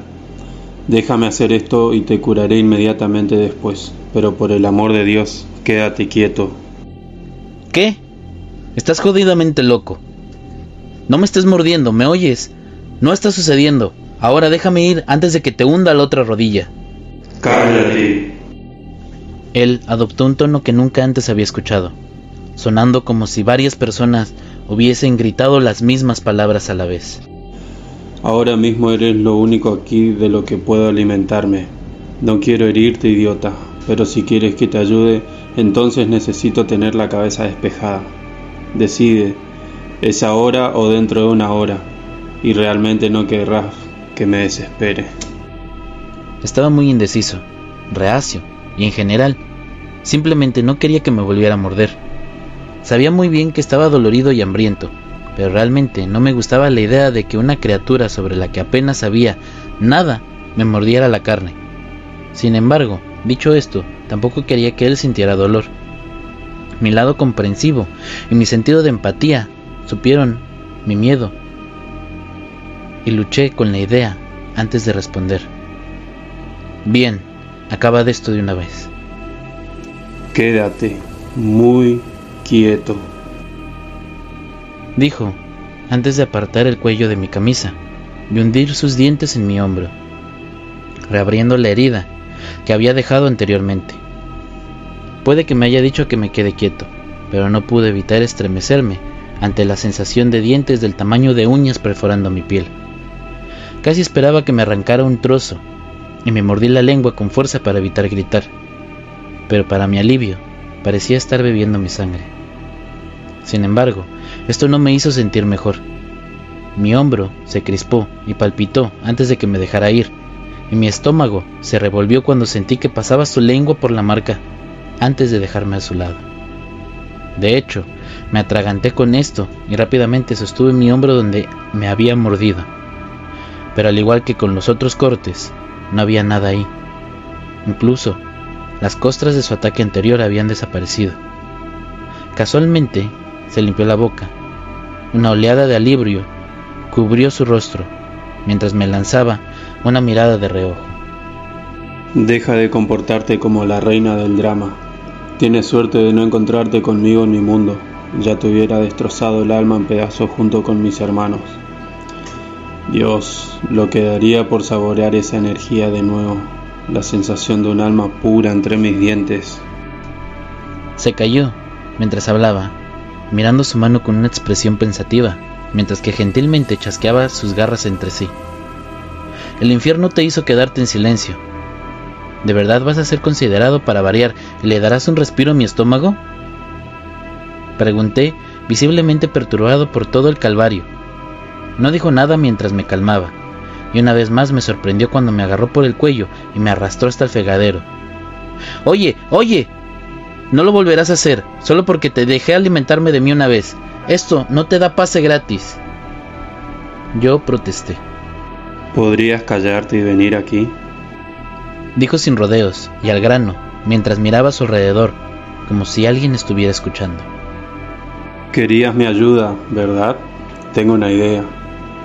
Dime, ¿estás familiarizado con el viaje astral? Me detuve en seco y enarqué una ceja mientras lo miraba. Sabía lo que era, o lo que la gente decía que era. Básicamente, era la idea de que un alma podía viajar fuera de su cuerpo durante un tiempo antes de regresar. Por lo que he escuchado, incluso podrías visitar otros planetas de esta manera o controlar tus sueños. Durante mucho tiempo pensé que todo esto eran solo rumores y conjeturas, algo que probablemente alguien se inventó mientras tomaba algunas drogas pesadas. Sin embargo, el hecho de que el que dentro de todas las personas lo haya mencionado significaba solo una cosa. Estás bromeando, ¿no? ¿Alguna vez lo hice? Mira, tu alma pertenece a tu cuerpo. Yo no puedo salir de aquí a través de esto porque me obligaron a estar aquí. Me obligaron a estar en este cuerpo, pero tú no lo estabas. Dijo mientras abría el fregadero. Un pequeño hilo de agua salía del grifo. Puedes salir, puedes buscar una salida y luego regresar. Eso es imposible. E incluso si no fuera así, ¿qué te hace pensar que puedo hacer algo así? Tú no puedes, pero yo puedo ayudarte a eso. No te va a gustar lo que tengo para decirte, pero sin ninguna práctica o entrenamiento, la única forma de viajar fuera de tu cuerpo es morir. Esas palabras hicieron que mi corazón se me subiera a la garganta. Sin embargo, continuó. Puedo curarte mientras tu cerebro siga funcionando. Cortaré el nervio derecho de tu cuello y se te apagarán las luces. Créeme, con mucho gusto te rompería el cuello, pero no puedo curar un hueso. Tendrá que ser preciso. ¿Y cómo sabías cómo hacer eso? Yo no. Dijo, apartando la mirada de mí. A menos que tengas una mejor idea, esto es todo lo que tenemos. Quería negarme. De ninguna manera le iba a permitir hacer esto. No sabía lo que estaba haciendo. Por lo que yo sabía, solo quería matarme y usar esto como excusa. Podría morir aquí, ahora mismo, con un solo movimiento en falso, y las luces se apagarán para siempre. Pero dicho esto, no sabía qué más hacer. Estaba luchando por cualquier otra opción, cualquier otra cosa que me pudiera sacar de esto. Pero si esto funcionaba, podríamos encontrar una manera de salir de aquí y la otra alternativa sería quedarnos y no saber cuándo los cultistas podrían regresar para torturarme de nuevo. Parecía más un infierno que morir. O peor aún, morir aquí como un cautivo en una celda, para siempre en este lugar oscuro, pudriéndome. A veces la vida se reduce a una decisión loca, una única oportunidad para ganar o perder. Y esta fue la mía.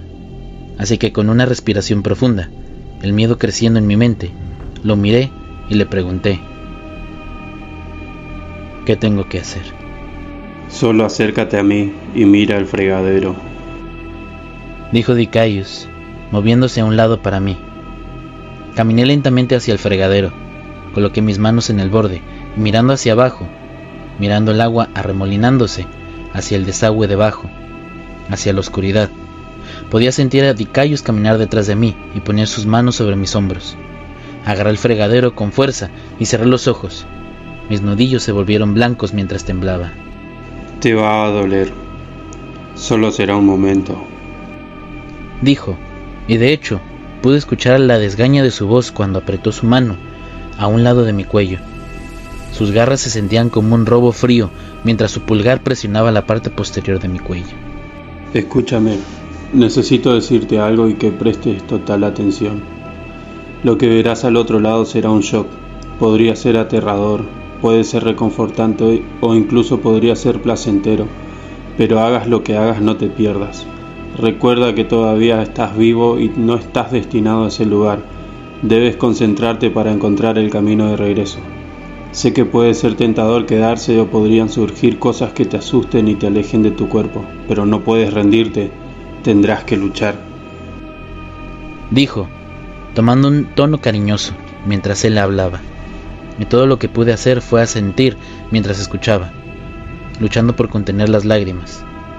Podía sentir la punta de su garra presionando contra la piel de la parte posterior de mi cuello, justo debajo de la línea del cabello, en la base de mi cráneo, y sentí ganas de desmayarme. Te voy a dar exactamente dos minutos para que regreses a tu cuerpo, antes de que yo comience a curar tus heridas. Él empezó. Más tiempo y me temo que sería un daño permanente. Y una cosa más, puede que veas a los míos del otro lado. No lo hagas, y te diré de nuevo, no dejes que te vean. Tú solo me conoces en este cuerpo, pero fuera de esto soy muy diferente, y ellos también. Si los ves, corre, ¿me entiendes? No les hables, no te involucres con ellos, corre y no mires atrás. Tragué saliva, preguntándome qué quería decir con que era diferente fuera de su cuerpo actual pero no quería pensar más en esto sabiendo lo que se alimentaba su especie. Está bien, lo entiendo. Por favor termina de una vez. Estoy listo. Dije. Mis palabras temblaban tanto como mi cuerpo. Solamente dos minutos y estaré aquí cuando despiertes. Con eso, presionó su garra rápidamente en la parte posterior de mi cuello. Sentí un pinchazo agudo y una cantidad insonable de presión en mi columna vertebral y aunque sabía que probablemente no haría nada, comencé a orar, orando para que él golpeara los nervios correctos y no me matara me polarizara permanentemente. Podía sentir la garra ir directamente a la base de mi cráneo, raspando el hueso mientras golpeaba profundamente. Solo una fracción de segundo me sonaron los oídos. Sentí que mi cuerpo saltaba involuntariamente y en ese segundo, como una bombilla que explota y se hace añicos en el suelo, las chispas llenaron mi visión y mi mundo se volvió brillante como el destello de un foco, antes de volverse negro, y se apagaron las luces. ¿Alguna vez ha experimentado dolor fantasma antes? Es un fenómeno psicológico en el que aún puede sentir que le falta una extremidad después de que ya se la hayan quitado. Aún siente que la está moviendo, y si hubo un trauma involucrado, aún experimenta el dolor. Algunos estudios incluso han demostrado que el dolor también tiene aspectos físicos. Los nervios se tensan y el cerebro no comprende que algo ya no está ahí. Imagínate eso. Y en lugar de una sola extremidad, imagine que es todo su cuerpo. Un dolor sordo e intangible que comienza en el pecho y luego comienza a extenderse hacia afuera por todo el cuerpo, hasta la punta de los dedos y la planta de los pies. Lo primero que hice cuando abrí los ojos fue agarrar instintivamente la parte posterior de mi cuello y comenzar a jadear por aire. Caí de rodillas y grité. Mi mente me decía que estaba gritando, pero no salió aire. Eso es todo. Mi mente me decía que podía sentir dolor. Todavía podía sentir el aire frío, el suelo duro debajo de mí. Sin embargo, en realidad no podía sentir nada. Esto envió un breve ataque de pánico. La contradicción en mi mente me hizo sentir emocionalmente pesado, pero incluso ese peso fue nulo. Me tomó un tiempo finalmente calmarme. La opresión de mi pecho comenzó a aflojarse cuando miré hacia arriba. Lo que estaba viendo parecía normal a primera vista. Sin embargo, cuando más me enfocaba en lo que me rodeaba, más se retorcían en imágenes pasivas y aterradoras de mi propia mente.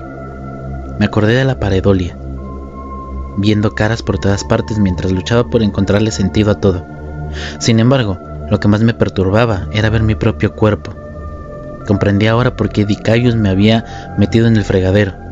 La sangre brotaba del agujero de la parte posterior de mi cuello, como un charco con un agujero. Y mi cuerpo se detuvo y se sacudió cuando envolvió un brazo debajo de mi hombro para sostenerme. Y colocó su otra mano sobre el agujero para detenerlo, intentando ralentizar el sangrado. Por Cristo, será mejor que vuelvas, carajo. Si puedes oírme y no lo haces, terminaré contigo solo para venir y patearte el puto trasero. Solo date prisa. Vicayo refunfuñó, ahora moviéndome para que me tumbara en el suelo mientras rápidamente se quitaba la chamarra y lo usaba para aplicar presión sobre la herida. Lo estaba llamando pero no parecía escucharme. Incluso puse mi mano en su hombro y no dio ningún indicio de reacción. Sin embargo, tenía razón, necesitaba moverme y tenía que ser rápido. No había tiempo para reflexionar sobre la experiencia. Tenía dos minutos para mirar a mi alrededor y encontrar una salida, y necesitaba tiempo para volver. Un mil, dos mil, tres mil, cuatro mil. Comencé a contar, redondeando y agrandando 20 segundos para darme cuenta de que mi enloquecimiento era salir de aquí disparado. Algo que aprendí muy rápidamente fue que había reglas para estar muerto. Uno, no podía volar. Esto fue un poco doloroso ya que tenía poco tiempo, pero el vuelo era imposible. Sin embargo, en esa nota podía caminar sobre las paredes, y la única razón por la que descubrí esto fue porque en uno de los túneles redondos ni siquiera me di cuenta de que estaba boca abajo hasta que encontré una antorcha que estaba unida a la pared, y esta ardía hacia el suelo. Y dos, no podía simplemente moverme a través de cualquier pared que quisiera. Podía moverme a través de los objetos sólidos, pero solo si pudiera ver el otro lado de ellos. Este fue un problema ya que no podía simplemente atravesar la puerta. Tuve que correr a través de los barrotes y hacer mi camino dando vueltas hacia atrás para encontrar el camino correcto. 25.000, 26.000. Continué, corriendo a través de la oscuridad y manteniéndome a la derecha, o al menos intentándolo ya que este lugar era extremadamente desorientador, pero esperando que manteniéndome en la misma dirección como la puerta, que eventualmente llegaría al otro lado de ella. Sin embargo, nunca lo hice. Se sentía como si estuviera corriendo para siempre. Estaba agradecido de que no podía quedarme sin aliento de tanto correr. Sin embargo, estaba empezando a preocuparme. Este lugar era un laberinto del infierno. Cada curva conducía a más bifurcaciones en el camino. Cada pasadizo ramificado tenía muchos más caminos ramificados que corrían en diferentes direcciones. El lugar era una pesadilla, e incluso después de dar la vuelta, rápidamente me encontré perdido. Giré en círculo, mirando alrededor a las paredes idénticas y en blanco antes de caer contra una de ellas y dejar que mis brazos cayeran flojos a mi costado. Tienes que estar bromeando, murmuré a mí mismo, sin saber qué camino tomar o de dónde venía. Este lugar era engañosamente grande por dentro y hasta ahora completamente vacío. No solo eso, sino que se me estaba acabando el tiempo. Ya había pasado un minuto y estaba atascado. Bajé la mirada a mis manos, viéndolas pero tampoco sin verlas. Un extraño halo de luz brillante alrededor de todo mi cuerpo, y sin embargo aún podía ver a través de ellas. Pensé en ser así siempre, solo un fantasma preguntándose en estos pastillos.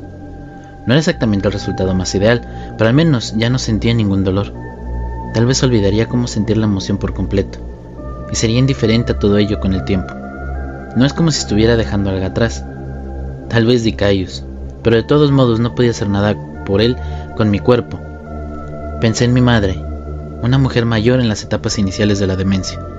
La misma conversación que teníamos todas las semanas sobre cuándo me graduaría de la universidad.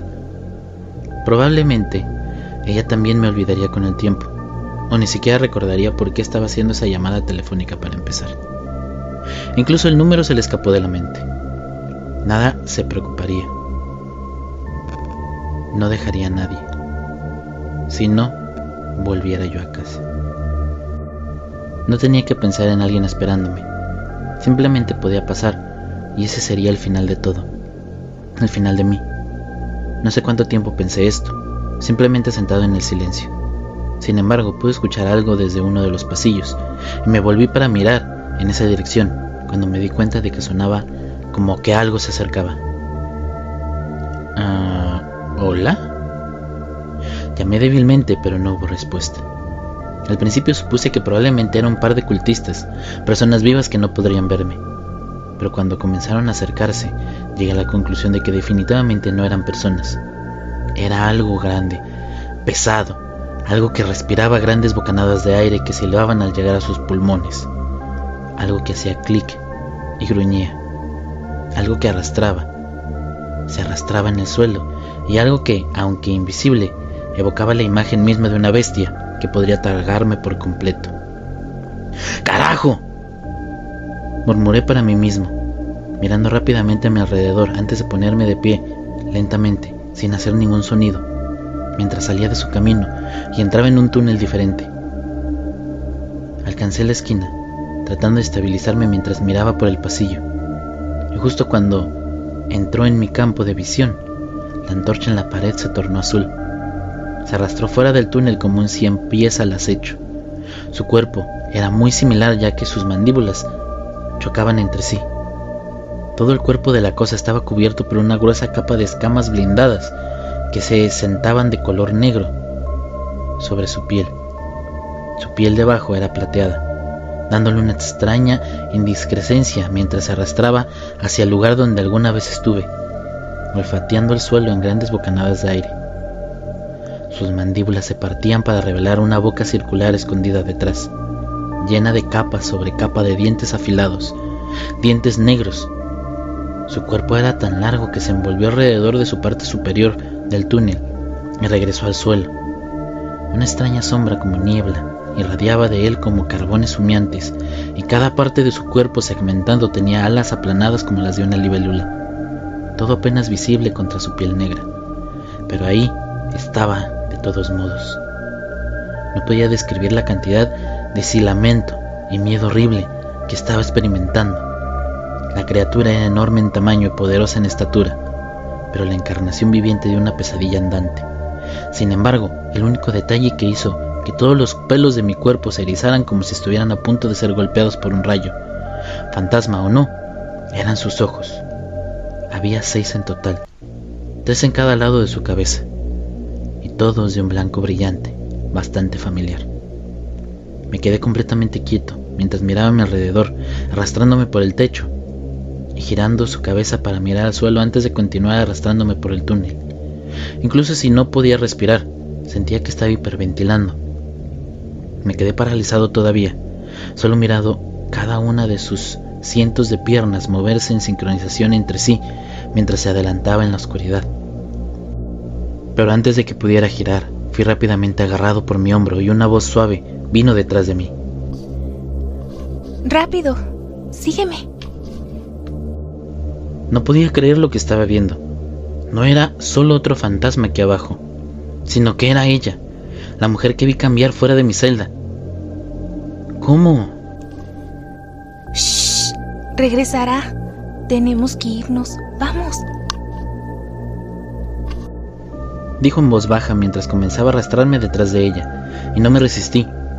Tenía varias preguntas, pero si esto significaba alejarme de aquel insecto, con mucho gusto la seguiría. Corrió conmigo por una serie de túneles antes de que saliéramos a lo que parecía una celda idéntica a la mía. Ella y yo atravesamos los barrotes y al hacerlo, la vi suspirar de alivio. Ah, ¿En qué estabas pensando al llamar a esa cosa? Podría haberte matado. Wow, wow, wow, espera. ¿Cómo estás incluso aquí? Si yo te miré. ¿Morir? Sí, lo sé. Dijo señalando a una mujer en la esquina. La mujer era idéntica a ella, acurrucada y dormida, mientras me miraba. Estoy muerta. No me he ido. Simplemente muerta. Pero, ¿me estás diciendo que tu cuerpo ahora es un... Anfitrión. Ella me interrumpió de nuevo. Sí, y mi cuerpo es el hogar de un Dosklen ahora. Ese otro que hay en los túneles es una mala noticia. Me he estado escondiendo de eso por un tiempo. Son persistentes, pero me las he arreglado para mantenerme alejada hasta ahora. Prefiere quedarse en la sala de rituales, por lo que deberíamos estar a salvo aquí, al menos por un momento. Respiré hondo, tomando un momento antes de asentir. Pensé en lo que dijo, mirando a la mujer de la esquina mientras recordaba lo que había pasado. ¿Tienes algún dolor?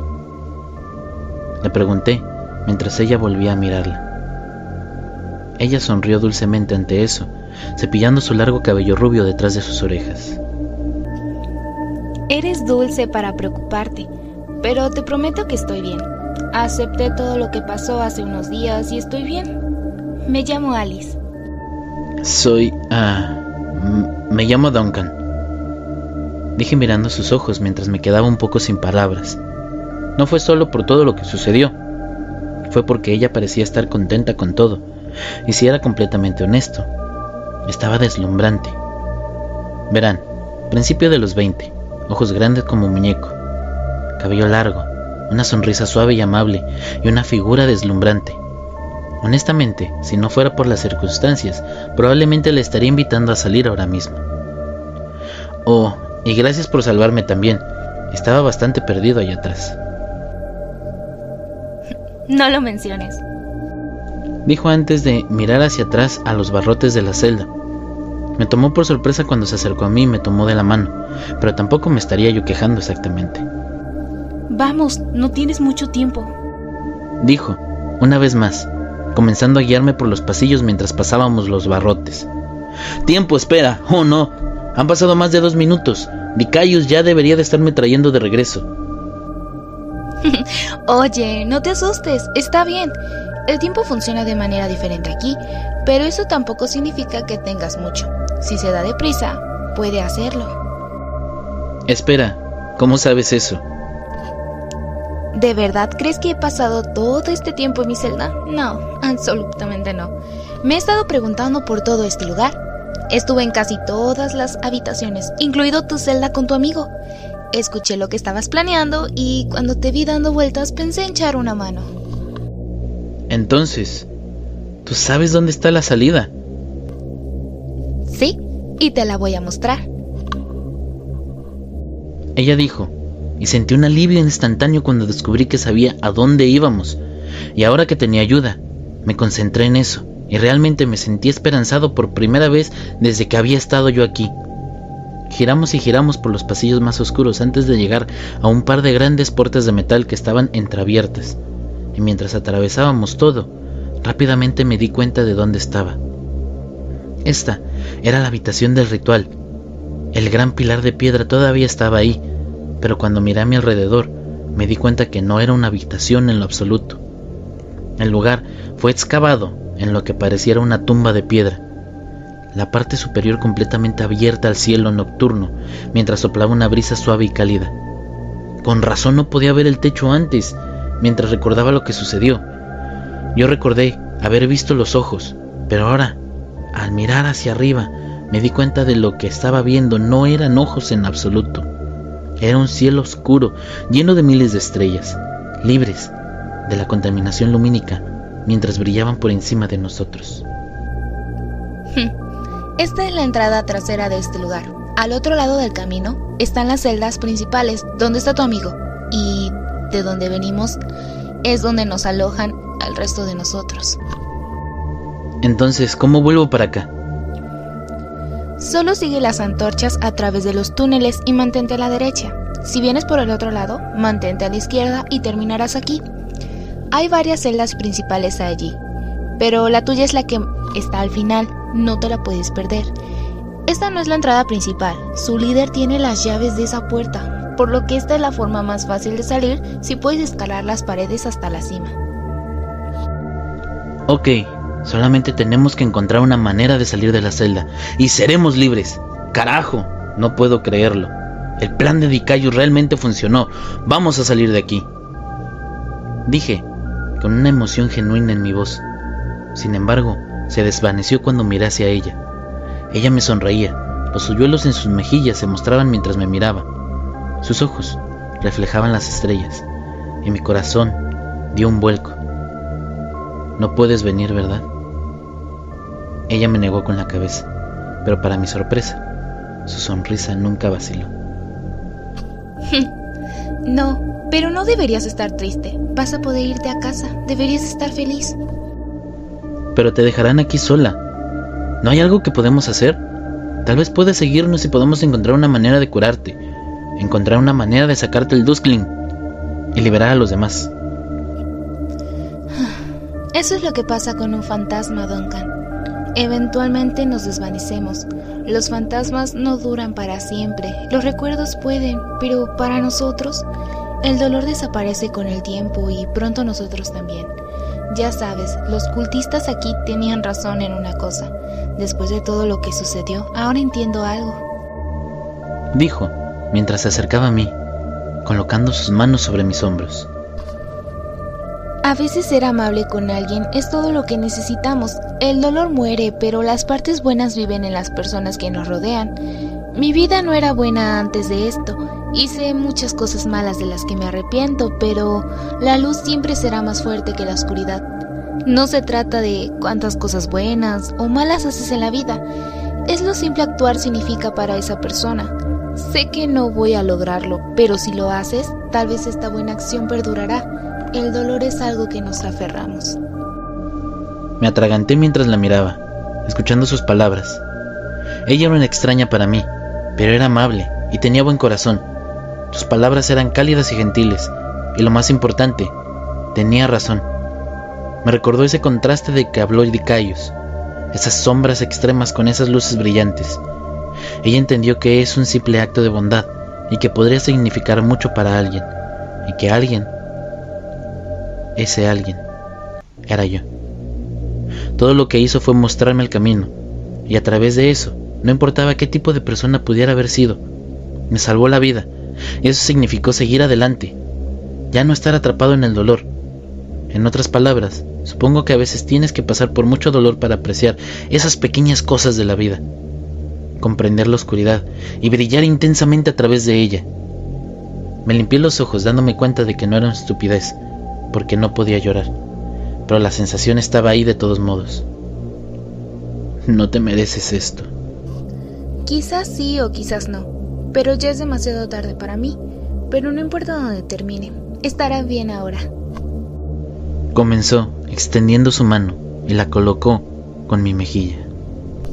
Vete, Date prisa, todavía no es tu momento, es hora de irse a casa.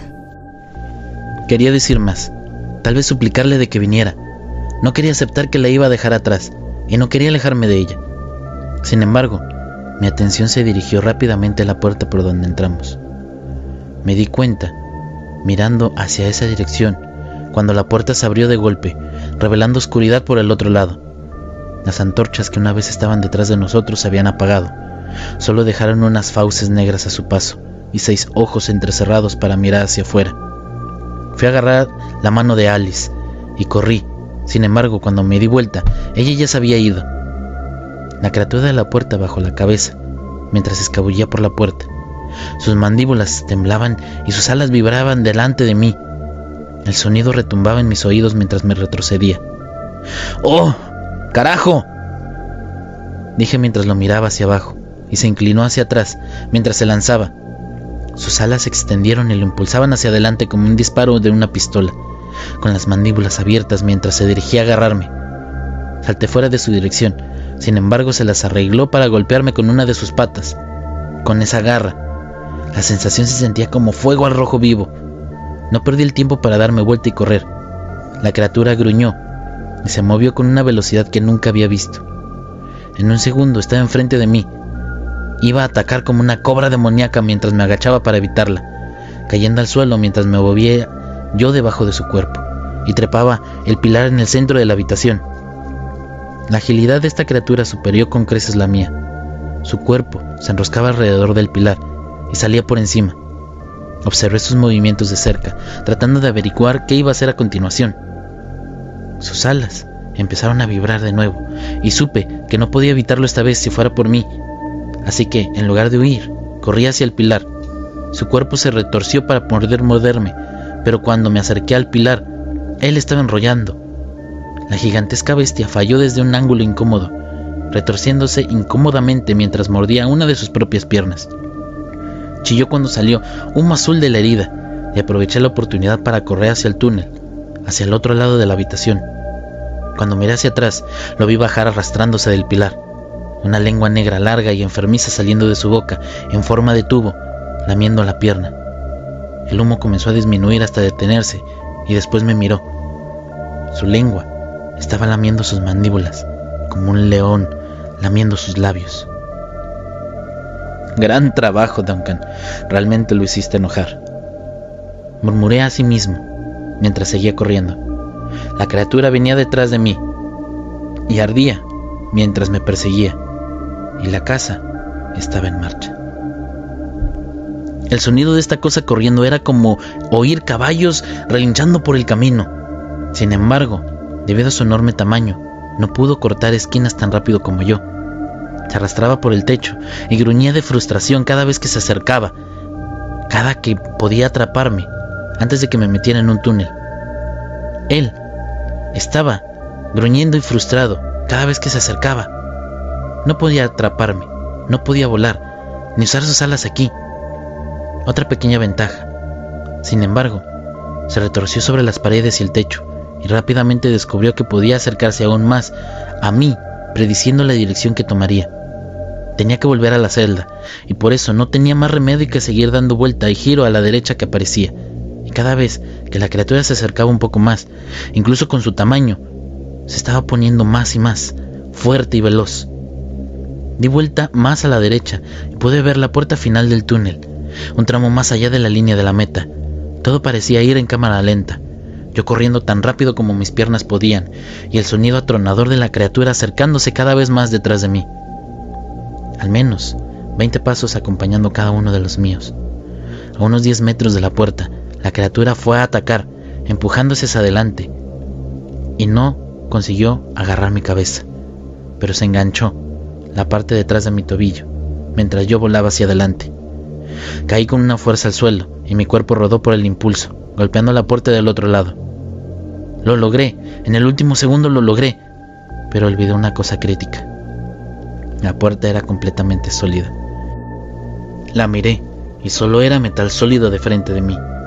No había forma de mirar hacia el otro lado, no había un camino claro por donde pasar. Me hundí contra la puerta, esa esperanza se desvanecía en la derrota total y absoluta. Esta reemplazó mientras miraba el pasillo, viendo a la criatura frente a mí.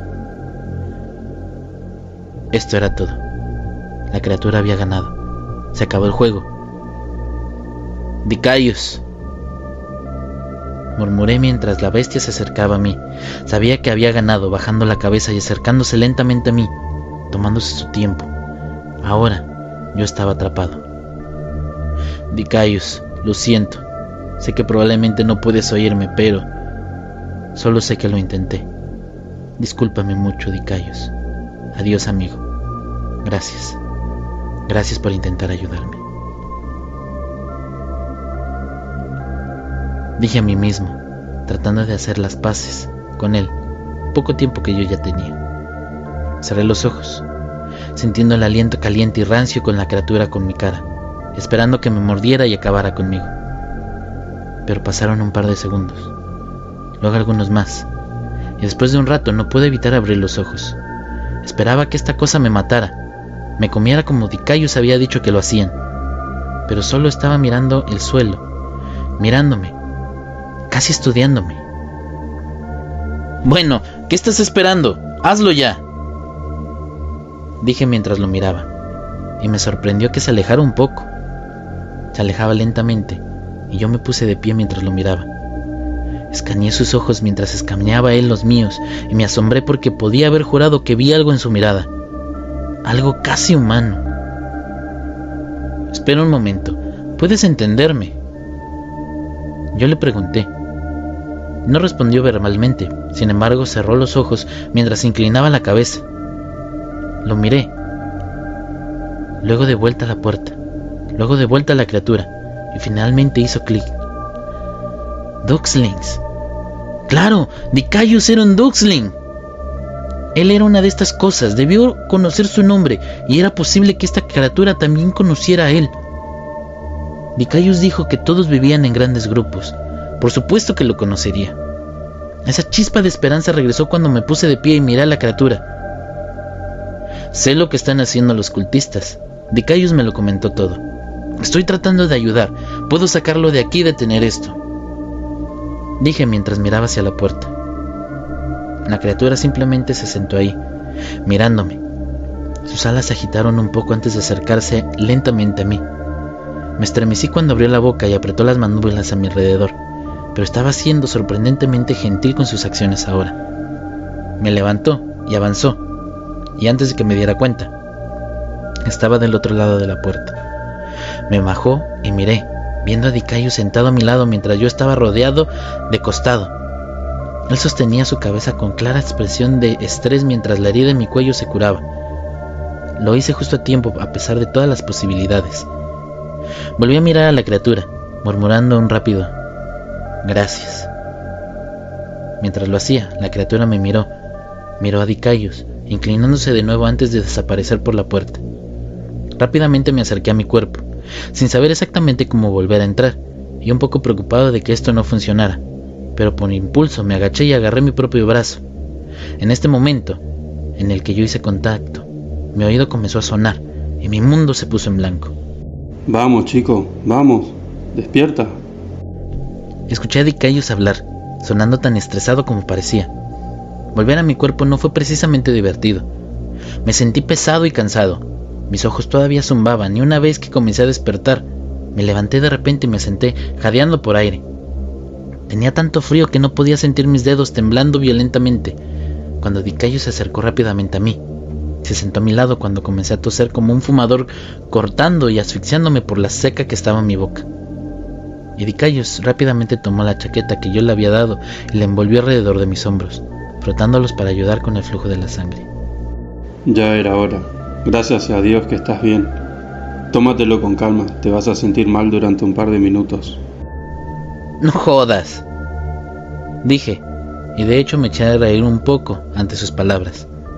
No era exactamente doloroso, pero la mejor forma que podía describir la sensación era como cuando entrabas a la casa cálida después de estar en una tormenta de nieve. Todo mi cuerpo se llenaba de alfileres y agujas mientras la sangre comenzaba a fluir una vez más. Sin embargo, podía haber jurado que Dicayo sonaba aliviado. Después de toda la cosa que me dijo, sonaba feliz de que volviera.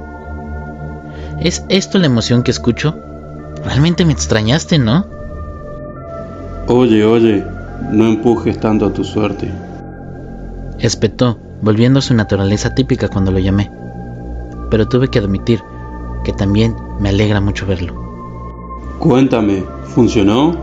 Dime que pudiste encontrar una salida. Lo miré mientras el temblor comenzaba a disminuir.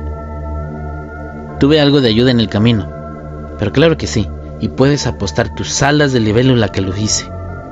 Y conozco el camino. Mañana saldremos de aquí. Estaba cubierto de mi propia sangre, tendido en el suelo mientras el suelo frío me picaba en el estómago. Tenía los ojos cerrados y tenía ganas de quedarme dormido a pesar de todo luciendo como los restos de un soldado herido que había perdido en combate. La puerta de la cerda se abrió, y abrió de golpe.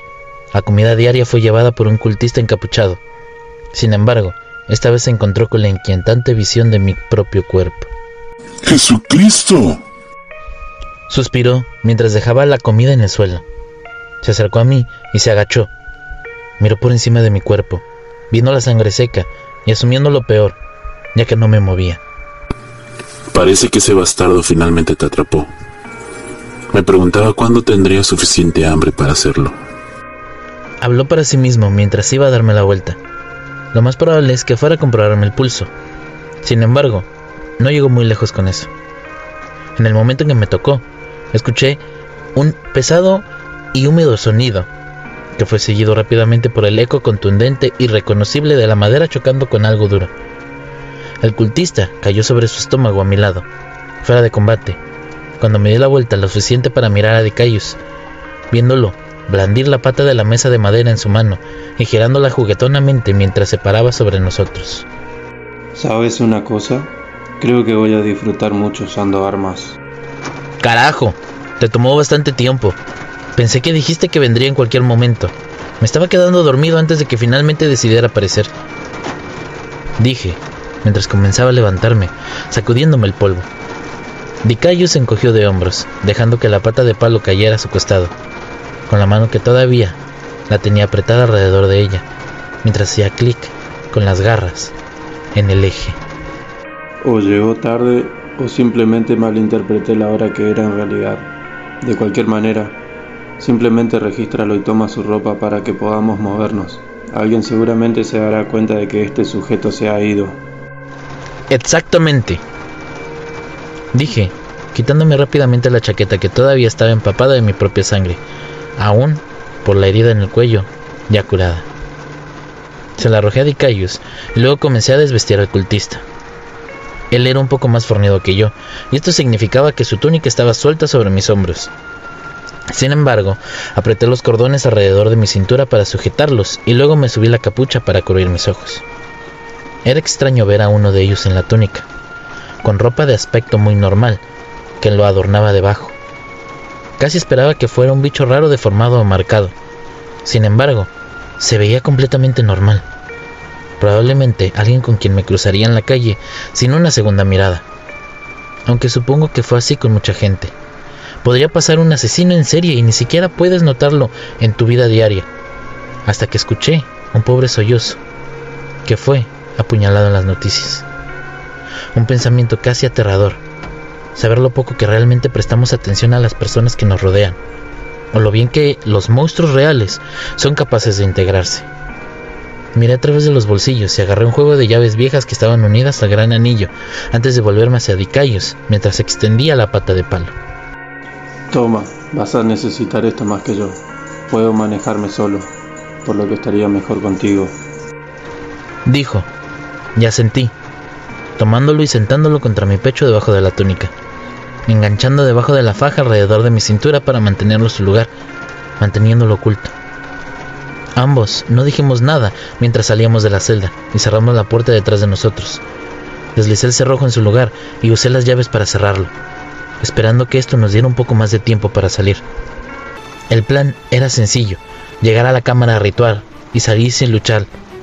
Sin embargo, ambos sabríamos que era un poco probable que no nos encontráramos a nadie, así que pensé que un disfraz no haría daño.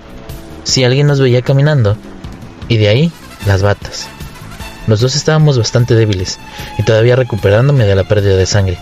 Y Dicayus recuperándose de cualquier cantidad de cosas que le hicieron en su tiempo aquí. Por lo que una pelea no era exactamente una buena opción. Corríamos, nos escondíamos o sacábamos a los demás sin refutarnos. Esta fue nuestra única oportunidad de salir. En cuanto a cómo escalar la pared hacia la superficie, pensamos que cruzaríamos ese puente una vez que llegáramos ahí. Dejé que Dicayus tomara la iniciativa y le dije las direcciones a medida que avanzábamos siguiéndonos detrás de él. Porque bueno, seando sinceros, yo no soy el mejor peleador y porque todavía estaba muy oscuro allá abajo. A diferencia de mí, Dicayus podía hacerlo, ver en la oscuridad y sería capaz de detectar problemas más rápido que yo. Ambos queríamos correr, pero nos resignamos a caminar para evitar tanta atención. Tanta como fuera posible manteniendo los oídos abiertos. Nos tomó algo de tiempo llegar ahí caminando. El silencio entre nosotros nunca fue tan incómodo, incluso en este caso. A decir verdad, ¿cómo podría no ser así? Estaba con un hombre que ni siquiera era un hombre para empezar, sin mencionar que admite abiertamente que disfruta comiendo humanos para sobrevivir. No es exactamente accesible. Debido a esta tensión incómoda, rompió el silencio, manteniendo la voz baja. ¿Qué harás cuando salgas de aquí? Oye, ¿en serio estás haciendo preguntas estúpidas de nuevo? Su tono rozaba la irritación, y mirándome con una mirada que básicamente me decía que me callara. Sin embargo, yo no era de los que escuchaban exactamente esa pista. Oh, vamos, nunca has sido mortal antes, y nunca has estado rodeado de humanos en su propio mundo. Esto tiene que estar pasando por tu cabeza ahora mismo. Lo que harás, cómo vivirás, cuál será tu futuro. Él se quedó en silencio por un momento, pensándolo bien. E incluso detrás de él pude ver los engranajes girando en su cabeza antes de que dejara escapar un breve suspiro. No lo sé. Tal vez iré a esconderme en sus montañas o algo así. Alejarme de todos para que no me disparen. Estoy bastante seguro de que te etiquetarán como Wendigo si te vieran por ahí. No es como si hubiera muchas opciones para alguien, para algo como yo. No puedo tener la vida normal que tienen la mayoría de ustedes. Quizás no, pero existen otras opciones. Tal vez no sean normal, pero no te dejarán en las calles. Mira, ¿acaso no tenemos cosas más importantes en las que concentrarnos ahora mismo? Basta de tonterías de 20 preguntas. Oye, no hay razón para ser hostil, especialmente con alguien que te está ofreciendo un hogar. Oye, no tenemos tiempo para... Un momento, ¿qué dijiste? Su comportamiento se suavizó cuando se detuvo en seco, dejándome pasar enfrente de él mientras se quedaba en silencio. Yo me volví hacia él, colocando mis manos en los bolsillos de la túnica. ¿Me escuchaste? No voy a dejar que te quedes sin hogar. Volvió un poco la cabeza a un lado, mirando con esa mirada de perro confundido de nuevo, y continué. Mira, puede que no nos llevamos bien, pero no pediste esto, y seguro no te lo merecías. Sí, eres un idiota, terco, cabeza dura y tan gentil como un gorila con un smoking de cristal. Pero no te odio, me has ayudado, así que déjame devolverte el favor. Se quedó ahí, en silencio, parpadeando un par de veces antes de fijar su mirada en el suelo. Pero yo te lastimé. ¿Por qué querrías vivir con alguien como yo? Tengo un gato. Yo... ¿Qué diablo significa eso? Tengo un gato. Su nombre es Félix. Es mitad exterior y mitad interior. Va y viene cuando le place. De vez en cuando, generalmente temprano en la mañana, regresa con un pájaro muerto en la boca, trotando como si él fuera un pequeño bastardo el más feliz del planeta. Tenemos petirrojos alrededor de mi complejo de departamentos, que disfruto especialmente escuchar durante el verano. Y probablemente puedes imaginar exactamente qué tipo de pájaro le gusta meter a Félix entre sus mejillas. Odio cuando hace eso. Hace un desastre. Y como dije, me gustan esos estúpidos pájaros marrones y rojos. Pero ni una sola vez me he enojado con él por eso, ¿sabes? ¿A qué te refieres con eso, Duncan? Lo que te estoy diciendo es, ¿cómo puedo enojarme con algo que está en la naturaleza de los animales? Sí, me gustan los pájaros y odio verlos muertos, pero no puedo enojarme con Félix por hacer lo que hace de forma natural. Al igual que no puedo enojarme con un perro que persigue una ardilla, o una ardilla por cavar agujeros en el césped. Apesta. Pero ¿cómo podría enojarme con eso? ¿Por qué alguna vez te juzgaría por lo que haces? Se quedó en silencio una vez más. A decir verdad, nunca podría odiarlo. La idea de que se alimentara de personas hizo que mi estómago se revolviera, pero no puedo evitarlo. No puedo obligarlo a morir de hambre solo porque no me gusta lo que era natural para él. La moralidad sobre el tema era un punto discutible, pero se lo juzgaba como nació. ¿Cómo podría yo ser mejor que él? Después de unos buenos 30 segundos de silencio, me miró, respiró hondo y soltó un suspiro, casi aliviado. Se acercó a mí colocando una mano en mi hombro y con una sonrisa sorprendentemente gentil mientras me miraba. Sabes, chico, eres mucho más sabio de lo que aparentas, para un ser humano al menos. No sé si eso es un cumplido si me llamaste estúpido de nuevo. Bueno, sigues siendo un idiota, pero un poquito menos. Sí, bueno, jódete tú también. Dije, y por primera vez dejó de escapar una risa que no me puso al borde.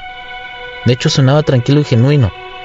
Creo que ambos estuvimos de acuerdo en el silencio en el que éramos completamente diferentes. En realidad, éramos amigos. No pasó mucho tiempo antes de que volviéramos rápidamente a la realidad. Ambos nos alejamos del momento mientras se escuchaban pasos detrás de nosotros, seguidos por varias voces. Ambos intercambiamos miradas antes de continuar descendiendo más profundamente en los túneles, acelerando nuestro paso y saliendo. Llegamos a las grandes puertas dobles que conducen a la sala de rituales. Los dos nos apresuramos y las abrimos. Intentamos estar lo más silencioso posible. Sin embargo, las viejas bisagras protestaron con el movimiento. Crujían y gemían cuando las abríamos. El sonido resonaba por los pasillos. Esta era una alarma inevitable que sonó fuera de nuestra ubicación exacta. Ambos cerramos las puertas detrás de nosotros, empujando una pesada barra de roble a través de la junta de la puerta, para que con suerte mantuviera a los cultistas fuera por un tiempo. El cielo sobre nosotros era de un gris suave, la habitación estaba cubierta por una niebla etérea, como sombras de un cielo azul y naranja que se mostraban un poco más allá del velo del rocío fresco de la mañana. Dicayus corrió rápidamente hacia la pared de fondo, rozando sus manos sobre la piedra grabada, mientras miraba hacia el borde de la cámara. Rayos, no hay forma de que estemos escalando esto. Es demasiado suave y resbaladizo desde el aire. Incluso con mis garras no hay puntos de apoyo dijo mirándome. Miré alrededor de la habitación, tratando de pensar rápido y ver si había algo que pudiéramos usar para escalar. Mis ojos se posaron en el pilar en el centro de la habitación, o más específicamente, en las cadenas que colgaban de él. Ven aquí, ayúdame. Llamé a Dicayos mientras subía los escalones, envolviendo una de las cadenas alrededor de mi brazo. Agarraba los eslabones con fuerza en mis manos. Dicayos vino detrás de mí, entendió lo que estaba haciendo y agarró la cuerda floja. Ok, a la cuenta de tres. Uno, dos, tres. Ambos tiramos de la cadena hacia atrás y tiramos. Escuchamos cómo los eslabones se tensaban y el fuerte crujido cuando se puso rígido contra la piedra. Sin embargo, no se movió. ¡Carajo! Una vez más. Uno, dos, tres. Grité y ambos nos concentramos a la tierra, poniendo todas nuestras fuerzas en ello, mientras la cadena se tensó una vez más. Esta vez, la piedra se agretió y gimió, antes de estallar abruptamente, cuando el ancla se desencadenó, enviándome volando hacia atrás cuando los trozos de cemento volaban conmigo. Vicayos me agarró por los hombros. El extremo de la cadena cayó al suelo con un sonido metálico y fuerte. Ambos arrastramos la cadena hacia la pared, mirando hacia arriba.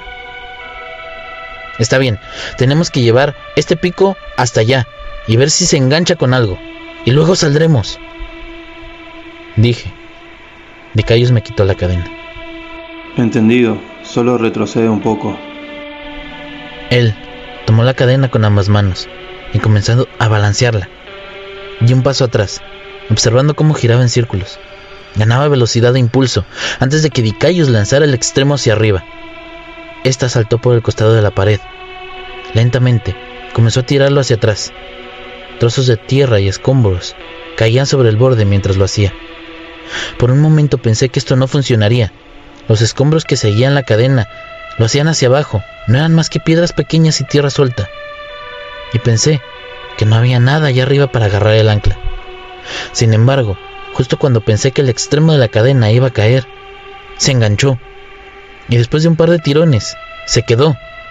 Dicayus incluso puso todo su peso sobre él para asegurarse. De acuerdo, esto debería ser seguro. Levántate y yo te seguiré. Dijo mientras me sacudía la mano.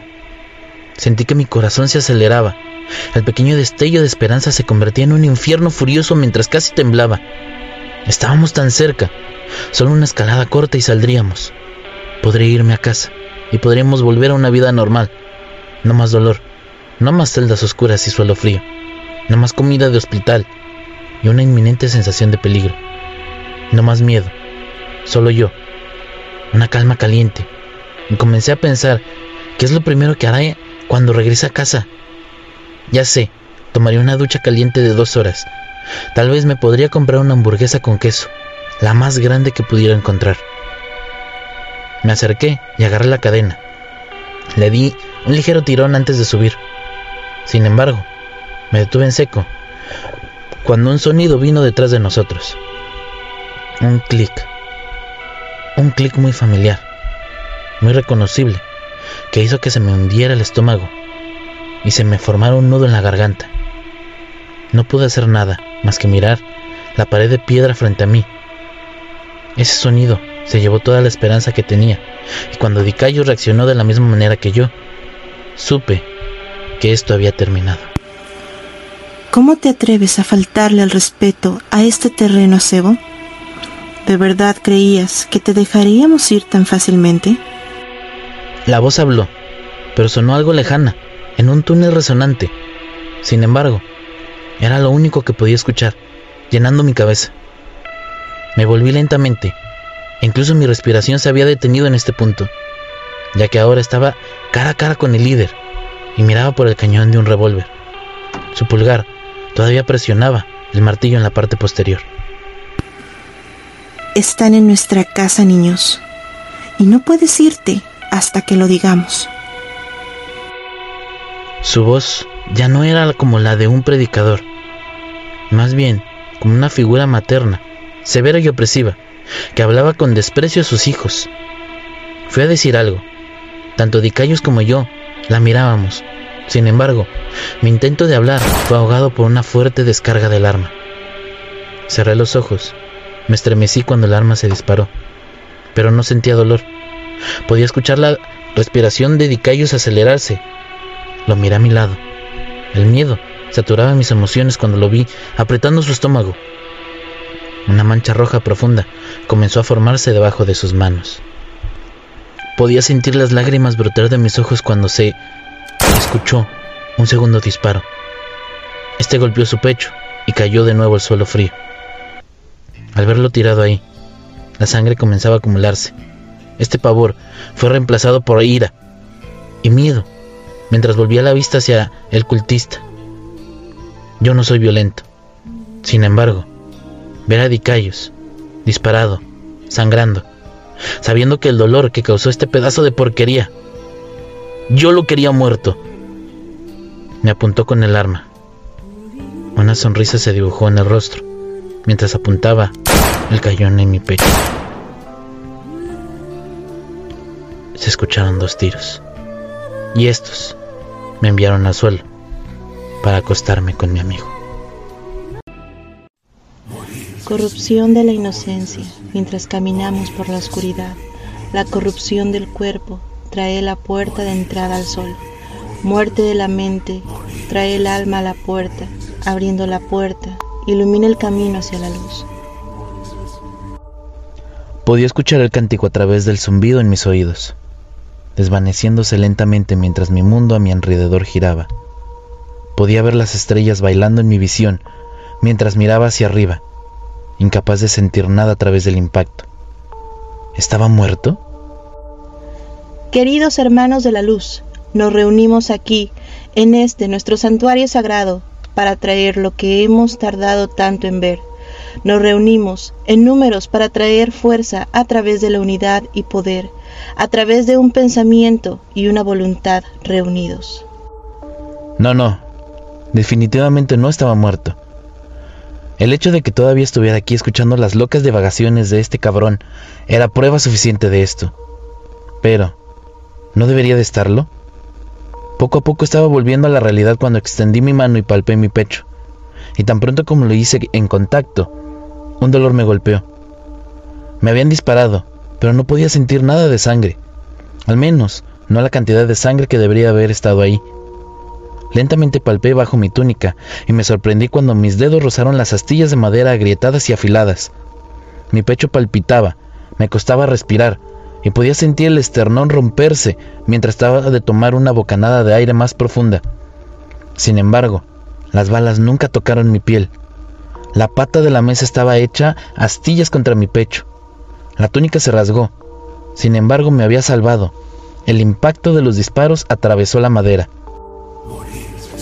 Bendita es la luz, santificada es la oscuridad. Escuché un grupo de personas cantar mientras su líder continuaba.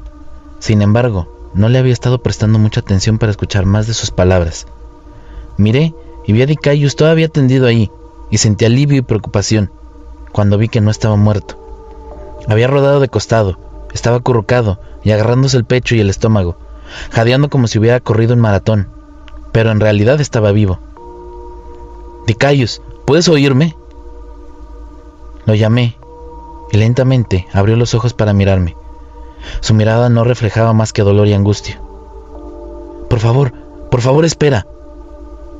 El estado en el que se encontraba no era nada bueno. Ni siquiera podía comenzar a adivinar lo que las balas pudieron haber golpeado dentro de él. Le temblaban las manos. Sus ojos se veían fríos y apagados, y sus labios ya estaban azules mientras la sangre se filtraba a través de sus dedos y su ropa. Tú... tú estás vivo dijo, luchando con las palabras mientras me miraba, y le di una leve sonrisa, tratando de hacerle saber que estaba bien, pero ambos sabíamos que ninguno de los dos estaba bien. En este día, cuando salga el sol, seremos libres de este agarre mortal, libres de las limitaciones del plano mortal. Sacrificados somos cuando abrimos la puerta.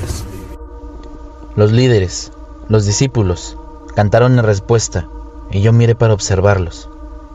El líder estaba de pie sobre los escalones que conducen al pilar, con los brazos extendidos, mientras unas veinte personas estaban debajo de él, mirándolo como si fuera un dios entre los hombres. Otros dos estaban de pie con los brazos cruzados en sus túnicas, en la base de las escaleras, mirando hacia la multitud, protegiendo a su líder. Tres más estaban sentados, encadenados de rodillas entre ellos, vestidos con lo que ahora quedaba de la ropa que alguna vez fue normal, rasgada y manchada por la cantidad indeseable de desgaste. Reconocí una de ellas, sentada en medio, su cabello enmarañado colgando sobre su rostro. Era Alice, o al menos su cuerpo. El líder me miró lentamente hacia un lado, sus ojos hundidos y fijos en la mirada de un loco, mientras sus labios se curvaban en una grande sonrisa aguda. Bueno, Parece que estás despierto, querido.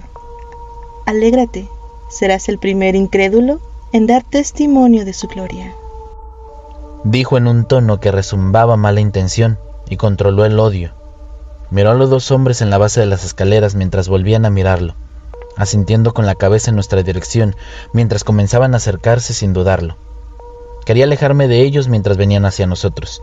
Sin embargo, cualquier movimiento hacía que mi pecho palpitara del dolor y en poco tiempo que estuvieron ahí, uno de ellos me levantó por los hombros, mientras que el otro agarraba a Dicayos. Quita tus malditas manos de él. Grité a través de mi dolor. Mi voz se quebró cuando me ignoraron y nos arrastraron hacia su líder. Nos arrojaron a sus pies, sin ninguna consideración por nuestras heridas, cayendo dolorosamente sobre mis manos y rodillas, mientras Dicayus caía de espaldas, apretando los dientes, el líder se agachó, echándose hacia atrás la capucha, mientras sus ojos se clavaban con los míos. Pronto lo verás. Una vez que se abra la puerta, te iluminará con sus palabras de sabiduría y conocimiento. Después de todo, nadie está completamente perdido. Sin dudarlo, le escupí en la cara, mirándolo y sin querer escuchar nada más que este loco tenía que decir. Ella, con una aterradora sensación de calma, Extendió la mano y se secó la saliva del ojo, sonriéndome una vez más. Todo a su debido tiempo. Sé que pronto lo entenderás. Dijo mirándome a los ojos antes de volver a ponerse de pie y señalar detrás de nosotros, mientras miraba a sus hombres. Ambos pasaron corriendo junto a nosotros antes de regresar. Y miré para verlos llevar a Alice hacia el pilar, mientras su líder los seguía. Dicayus Ahora los estaba mirando, y el líder agarró a Alice por el cuello, la empujó contra la piedra, retirando una daga de su costado, y la presionó contra su garganta. Dicayus gruñó y sisió, extendiendo la mano ensangrentada y arallando la piedra, en un intento inútil de acercarse a detenerlos. Este es el mal necesario. Esta es la llave de la puerta dijo el líder, y tuve que apartar la mirada rápidamente cuando abruptamente le cortó el cuello. Lo último que vi fueron sus ojos blancos brillando bajo su cabello cuando Dicayus dejó escapar un grito que me sacudió, y no me atreví a mirar. Escuché su cuerpo caer al suelo, y miré hacia arriba para verla tirada ahí, vacía, sin vida, y quieta, mientras su sangre comenzaba a recorrer los escalones. Detrás de ella, el pilar comenzó a vibrar, una gran grieta se disparó en medio justo cuando el sol subía por los bordes de la cámara y proyectaba un rayo de luz entre la piedra que ahora se estaba separando. El líder nos miró, sonriendo, mientras su gente cantaba al unísono. Sus ojos se volvieron blancos junto con los dos de sus guardias, y cuando los cerró, el pilar rápidamente se partió con un fuerte estruendo, seguido de silencio.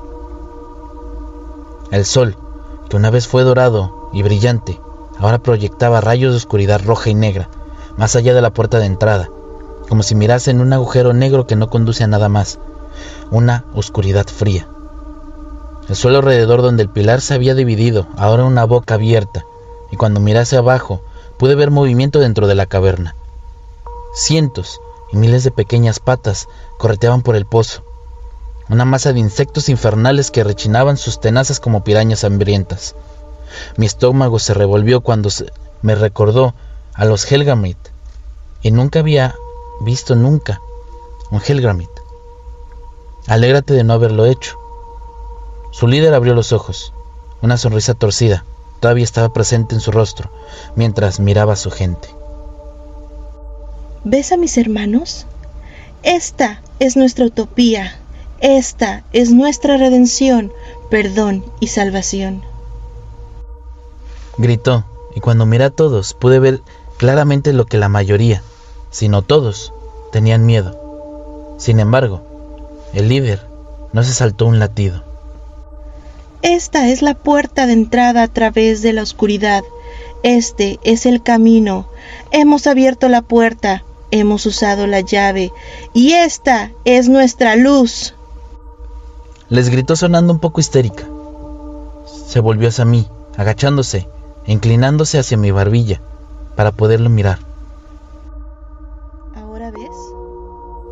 Comenzó con una voz suave, sus ojos blancos mirando directamente a través de mí.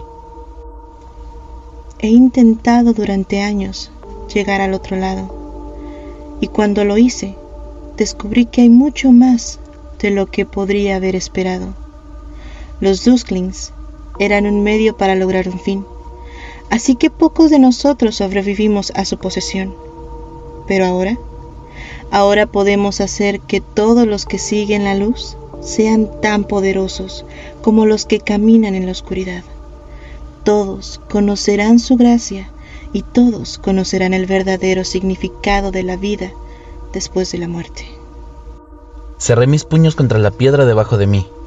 La ira me llenó mientras luchaba duro para no derribarlo. Así que esto es lo que querías desde un principio. Estabas usando los Duxlings. ¿Para qué? ¿Para hacerte de una especie de híbrido jodido? No, mi hijo. No conocen el concepto de dolor. No están sufriendo. Pero la humanidad hemos sufrido durante demasiado tiempo pueden ayudarnos, dándonos el poder de curar a todos, ayudar a los necesitados y poner fin a todos y cada uno de los conflictos. Los arrancaste de su casa, los metiste en cuerpos y los obligaste a participar en tus enfermizos ideales. Me parece que la única lección que enseñas es el dolor. ¿Por qué no lo he visto? Lo entienden bastante bien, ahora que has entrado en la mezcla. Maldito psicótico. Él apartó su mano de mí y me dio un fuerte revés en la cara, casi tirándome al suelo antes de agarrarme por el cuello y tirarme hacia arriba para encontrarme con él. No sabes nada del dolor. Esta es la única forma. Es como arriba, es abajo. Esta es la única forma de garantizar que se logre paz. No puede haber luz sin oscuridad. Entonces, ¿Su solución a esto es torturar a una raza que no tenía derecho a interferir en primer lugar? Pregunté, y aunque con dolor, me mantuve firme, ardiendo de odio. Esto no es paz, esto es esclavitud y tormento. No me importan tus medios y tus fines.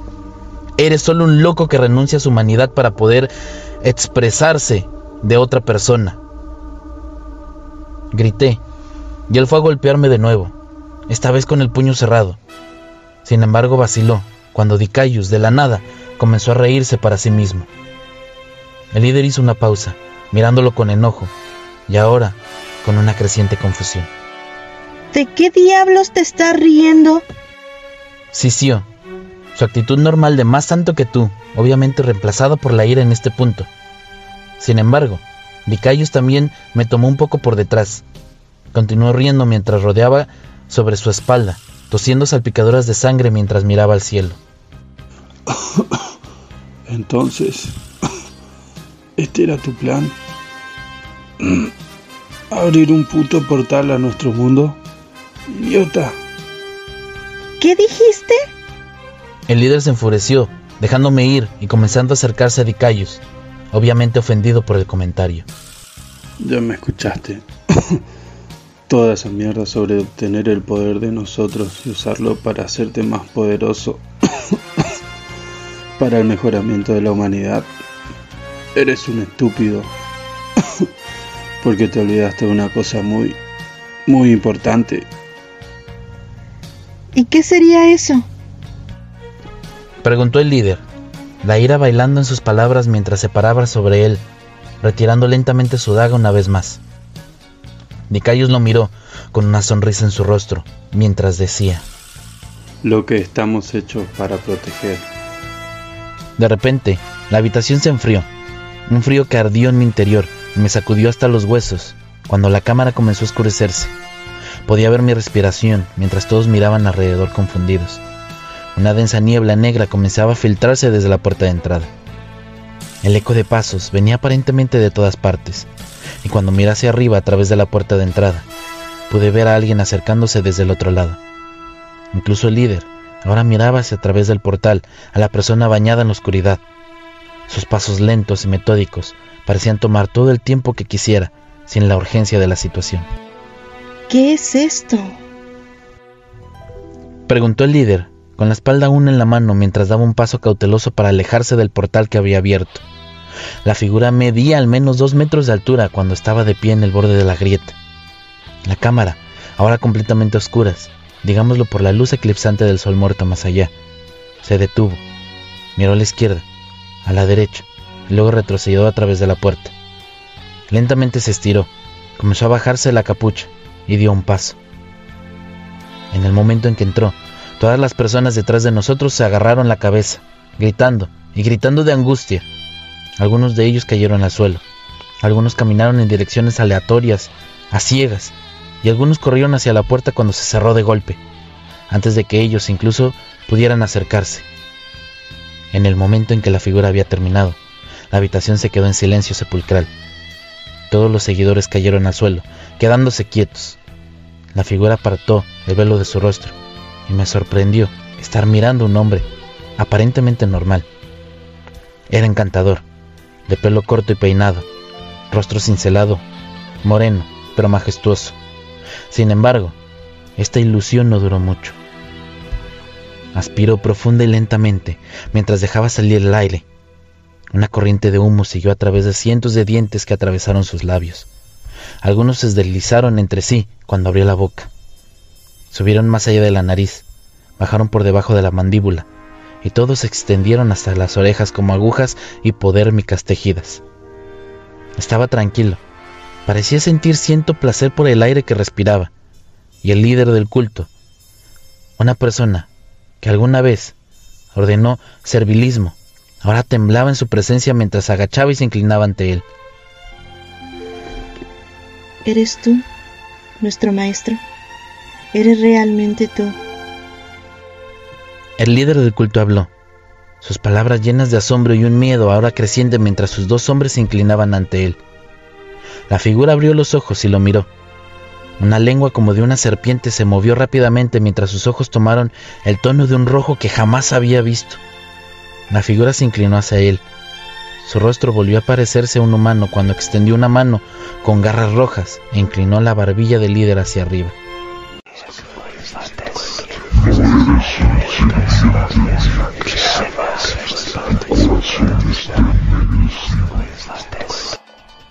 La figura habló simplemente, sus palabras llenas de susurros de cualquier número de voces que siguieron a las suyas.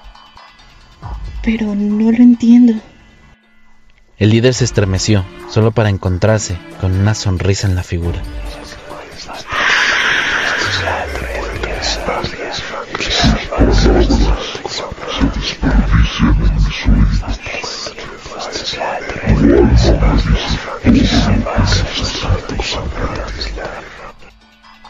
Hablaba con sencillez y no le dio al líder la oportunidad de responder antes de que lo agarrara con fuerza del cuello. Los otros dos se pusieron de pie rápidamente y se apresuraron a ayudar a su líder. La figura volvió a mirarlos. Dos pares de alas oscuras se extendían sobre su espalda y una cola de punta afilada que se desenroscaba debajo de su capa. Uno de los cultistas fue empalado por esta cola de cosas y el otro fue arrojado hacia atrás por sus alas, volando unos pocos pies y chocando contra el costado de la puerta antes de caer al pozo. Podía escuchar sus gritos desde abajo mientras trataba de ahogarlos. La figura apartó al otro cultista de su cola antes de envolverlo con fuerza alrededor del pecho, levantándolo en el aire y nunca soltando su garganta.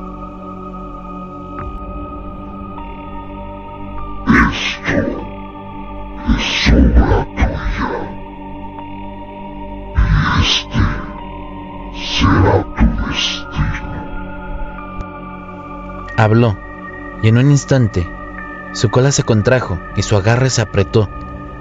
Me encogí y me di la vuelta cuando escuché una serie de crujidos, muchos crujidos. El estómago me dio un vuelto en la garganta cuando el líder cayó como una muñeca de trapo rota y descartalada. Solo el sonido podía decir que no se levantaría nunca más. Podía escuchar a la figura caminar a mi lado antes de detenerse, y lo miré. Podía sentir las lágrimas amenazar con derramarse por las comisuras de mis ojos mientras miraba los suyos. Mi boca temblaba.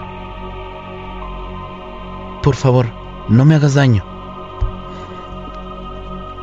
Hablé, apenas capaz de pronunciar las palabras mientras temblaba de miedo. Se agachó a mi nivel, se acercó a mí. Me estremecí antes de que su toque llevara su mano al lado de mi cara y las lágrimas comenzaron a recorrer por mis mejillas.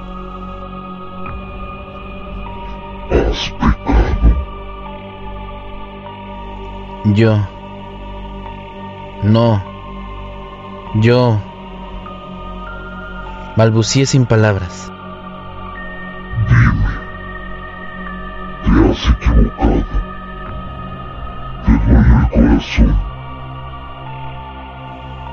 Yo... No sé. Lo estoy intentando. No quiero lastimar a nadie. No soy la mejor persona, pero lo estoy intentando. Temblé, a punto de derrumbarme por completo. La figura no dijo nada mientras enjuagaba mis lágrimas y sentí que me iba a desmayar, solo por el miedo.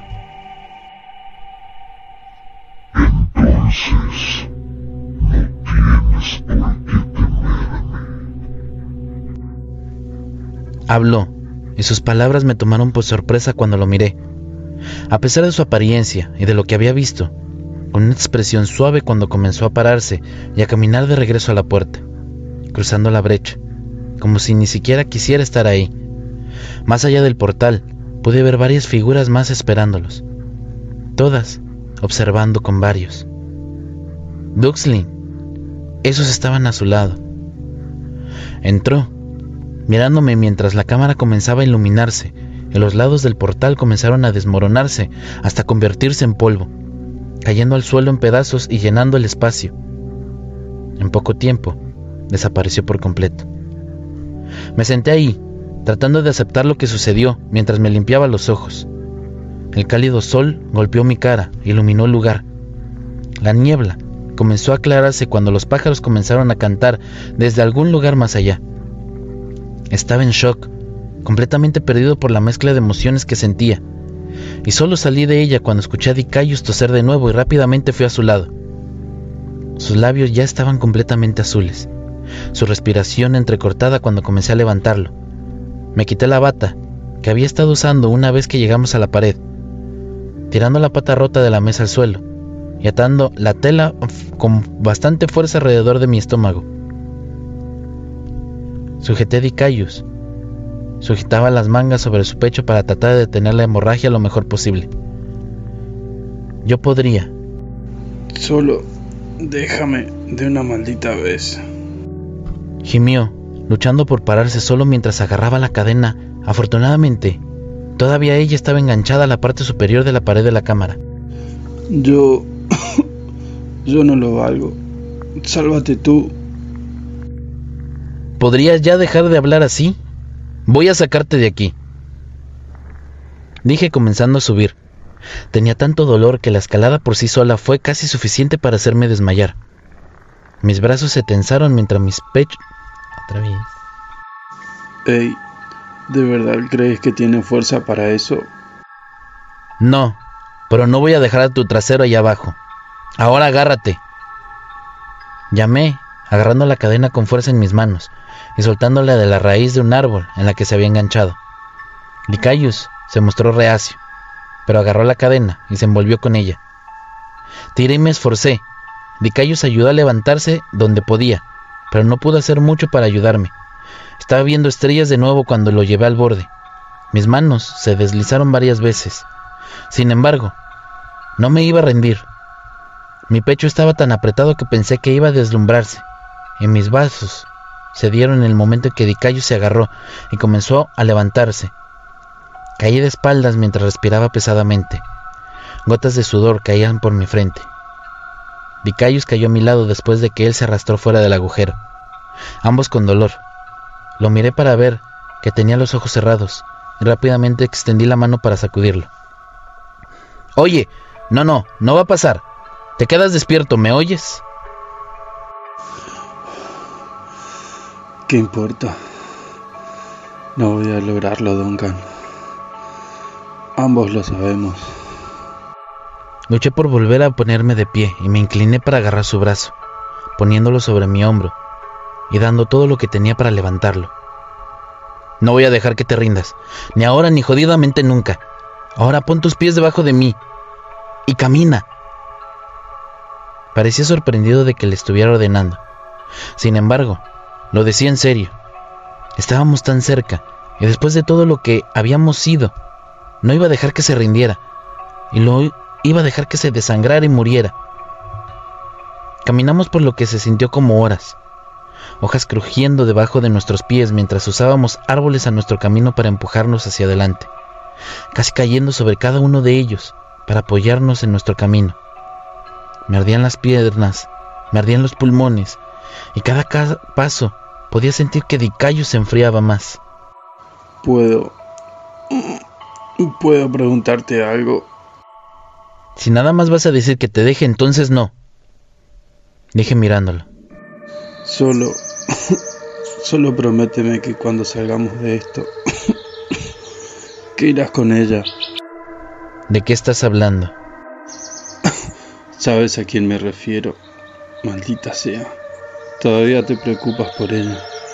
Solo prométeme que encontrarás una manera de estar en paz con todo lo que sucedió. Solo te pido que encuentres un cierre después de todo este tiempo que pasó. Sus palabras, un torrente de sangre que comenzaba a correr por el costado de su boca antes de que se lo limpiara. Sabía de quién estaba hablando. Me había aferrado a Aurora durante años, preguntándome qué pasó, qué salió mal, y no importaba cuánto enojo sintiera por ella, sabía que Dicayus tenía razón. Todavía la amaba. Asentí con la cabeza y a regañadientes, coincidiendo con él. Lo intentaré, lo prometo. Miré hacia arriba y me detuve por un momento cuando un sonido vino de algún lugar a distancia. Fue un estruendo profundo, resonándose en los lados del cañón, y mi corazón se aceleró cuando me di cuenta de que era el sonido de un motor, el de un automóvil. Empujé a Dicayos para que se moviera más rápido, y rápidamente nos acercamos al ruido, a medida que el ruido se acercaba a nosotros. Sin embargo, Dicayos no pudo mantener el ritmo, cayendo de mi agarre colapsando entre las hojas. ¡Carajo! ¡Vamos! ¡Levántate! No puedo. No puedo más. Claro que puedes. Ahora, muévete.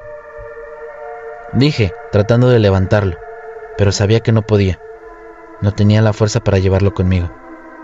Me empujó hacia atrás, mirándome mientras acurrucaba en el suelo. Solo vete ya. Alcanza ese maldito auto antes de que se vaya. No, no soy. Si puedes encontrar ayuda, podrás volver por mí.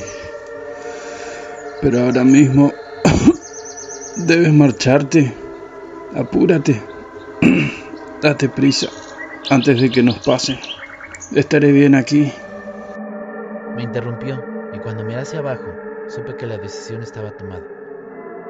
Volveré por ti, ¿oyes? No te rindas conmigo. Maldición. No planeo hacerlo. Vete ya. Dijo y comencé a alejarme de él. No quería dejarlo. Parecía la muerte y no sabía cómo me perdonaría si él fallecía mientras yo no estaba. Sin embargo, no tenía elección. Me volví y a pesar del dolor, me eché a correr. Tropecé entre los árboles y me fui en dirección al motor del coche.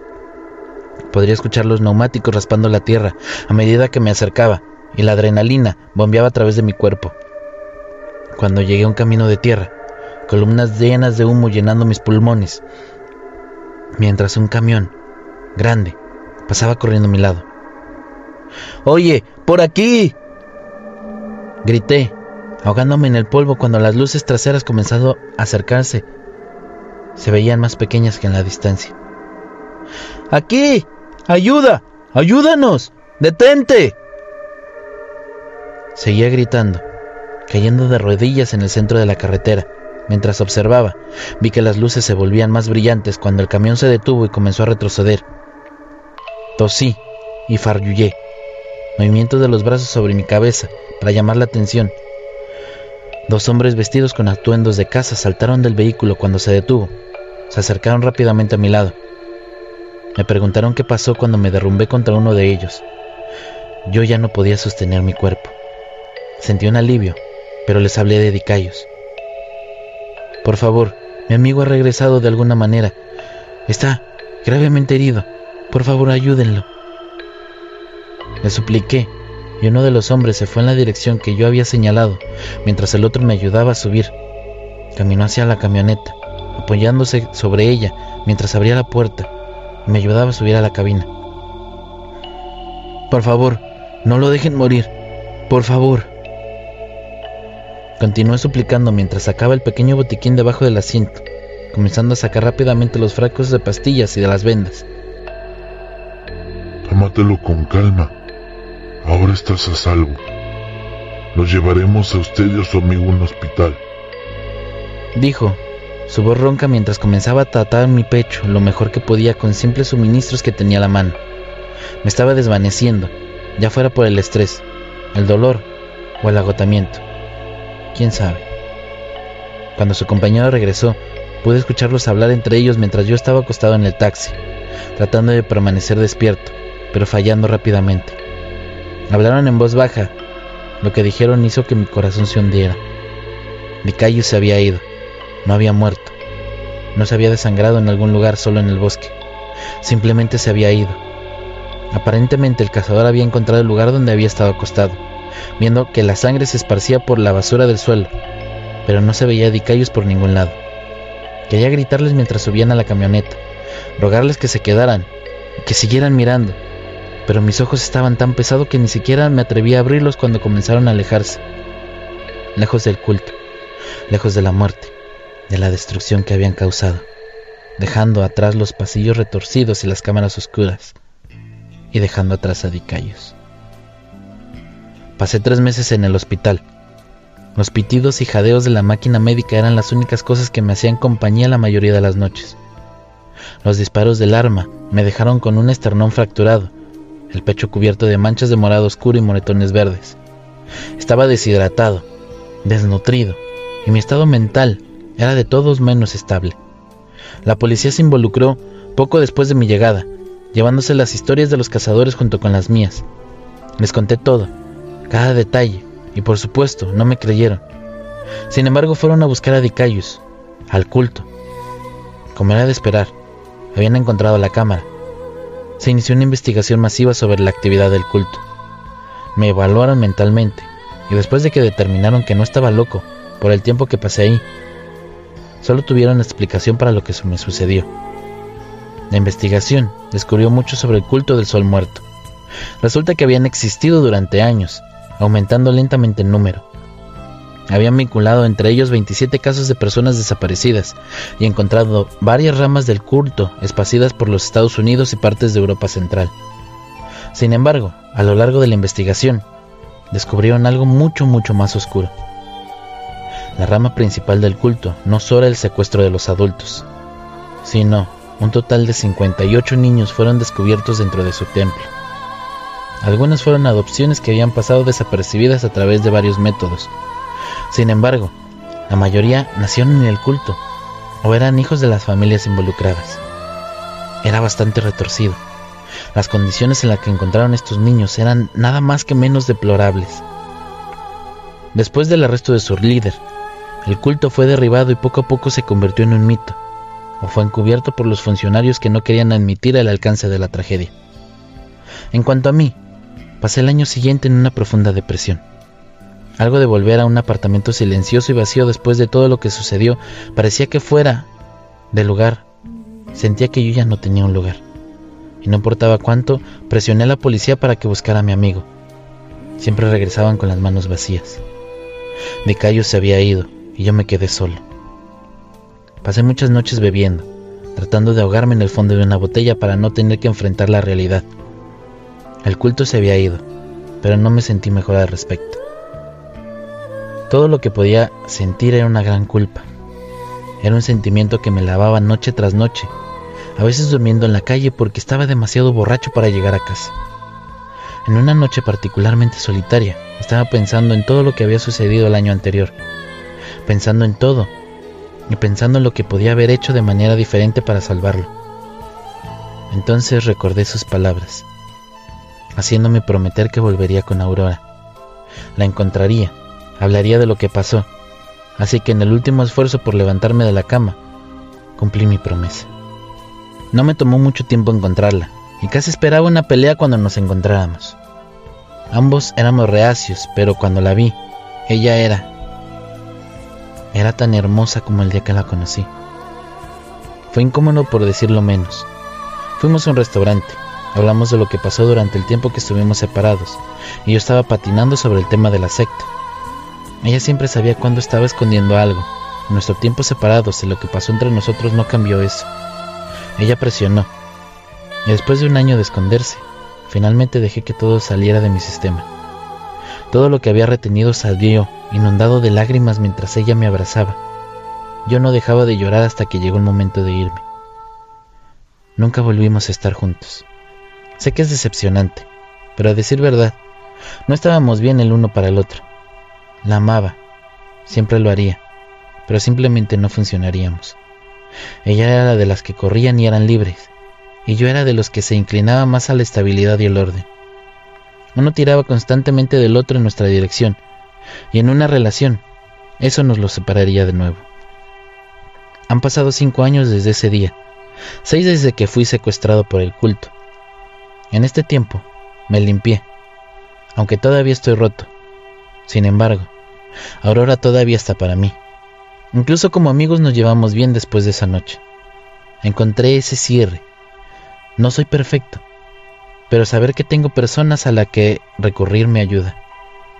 Terminé volviendo a la universidad. Sin embargo, cambié de asignatura. Terminé estudiando psicología y demonología. Y de hecho, me gradué en una semana con mi primer título. De hecho, estoy emocionado.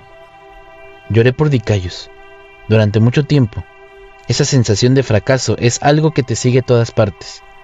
Sin embargo, como habría dicho Alice, los fantasmas se desvanecen y a medida que mueren, también lo hace el dolor. Pensé que podía olvidarme de él, pero obviamente eso no va a suceder. Encontré un amigo en el lugar más improbable, en las circunstancias más improbables. Nunca podría olvidar mi tiempo en esos túneles. Y después de anoche, encontré una razón para tener esperanza de nuevo. Era medianoche. Estaba sentado en mi escritorio, tomando café y revisando algunos papeles que aún tenía por terminar. Mi apartamento estaba en silencio. Mi gato estaba sentado en mi regazo mientras me ponía las gafas en la nariz, cuando de repente sonó el teléfono. ¿El infierno? Me pregunté, mirando el reloj y viendo lo tarde que era. Suspiré, levantándome mientras Félix saltaba. Me acerqué al teléfono y lo descolgué. ¿Hola? ¿Quién es? Pregunté y hubo una pausa muy larga, una respiración suave proveniendo del otro lado de la línea.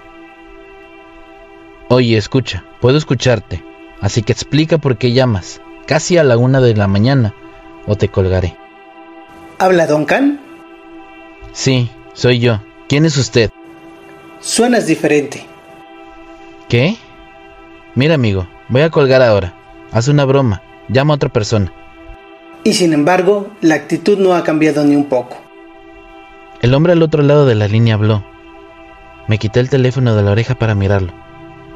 Había algo en esa voz, algo extrañamente familiar. Solo miré el teléfono por un buen minuto antes de acercarlo a mi oído. Responde mi pregunta. ¿Quién eres tú? Una risa desde el otro lado de la línea, y fue algo que me envió un escalofrío muy familiar por mi columna vertebral probablemente de la peor y de la mejor manera posible. No me creería si te lo dijera, humano. Muchas gracias por acompañarnos en esta historia que se llamó El perro guardián del diablo. Si les gustó el video y la historia, dejen su like, suscríbanse y activen la campanita para que no se pierdan más historias así. Un agradecimiento especial a nuestros compañeros y amigos del Portal del Fénix por la participación en nuestra historia. Si les gusta el tema esotérico y mágico, los esperamos en el grupo de Facebook. El link estará en la descripción del video. También le damos un agradecimiento especial a nuestros amigos de Syncro Anime. Es un gusto colaborar con ellos. Si les gusta el tema del anime, manga, noticias y más, no dudes en visitarlos. Tienen un gran contenido que les encantará.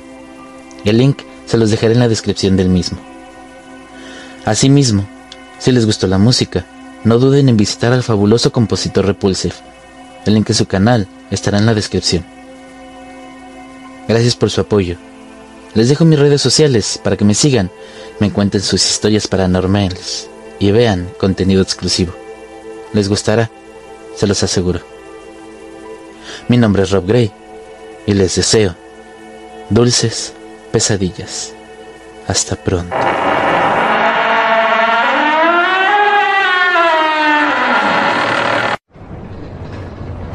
Hola amigos, soy el maestro Rob Gray y junto a la maestra Luna Blackstone los invitamos a sintonizar la hora del miedo, donde podemos conocer historias paranormales que ustedes nos compartan y descubriremos qué hay detrás de aquellos eventos.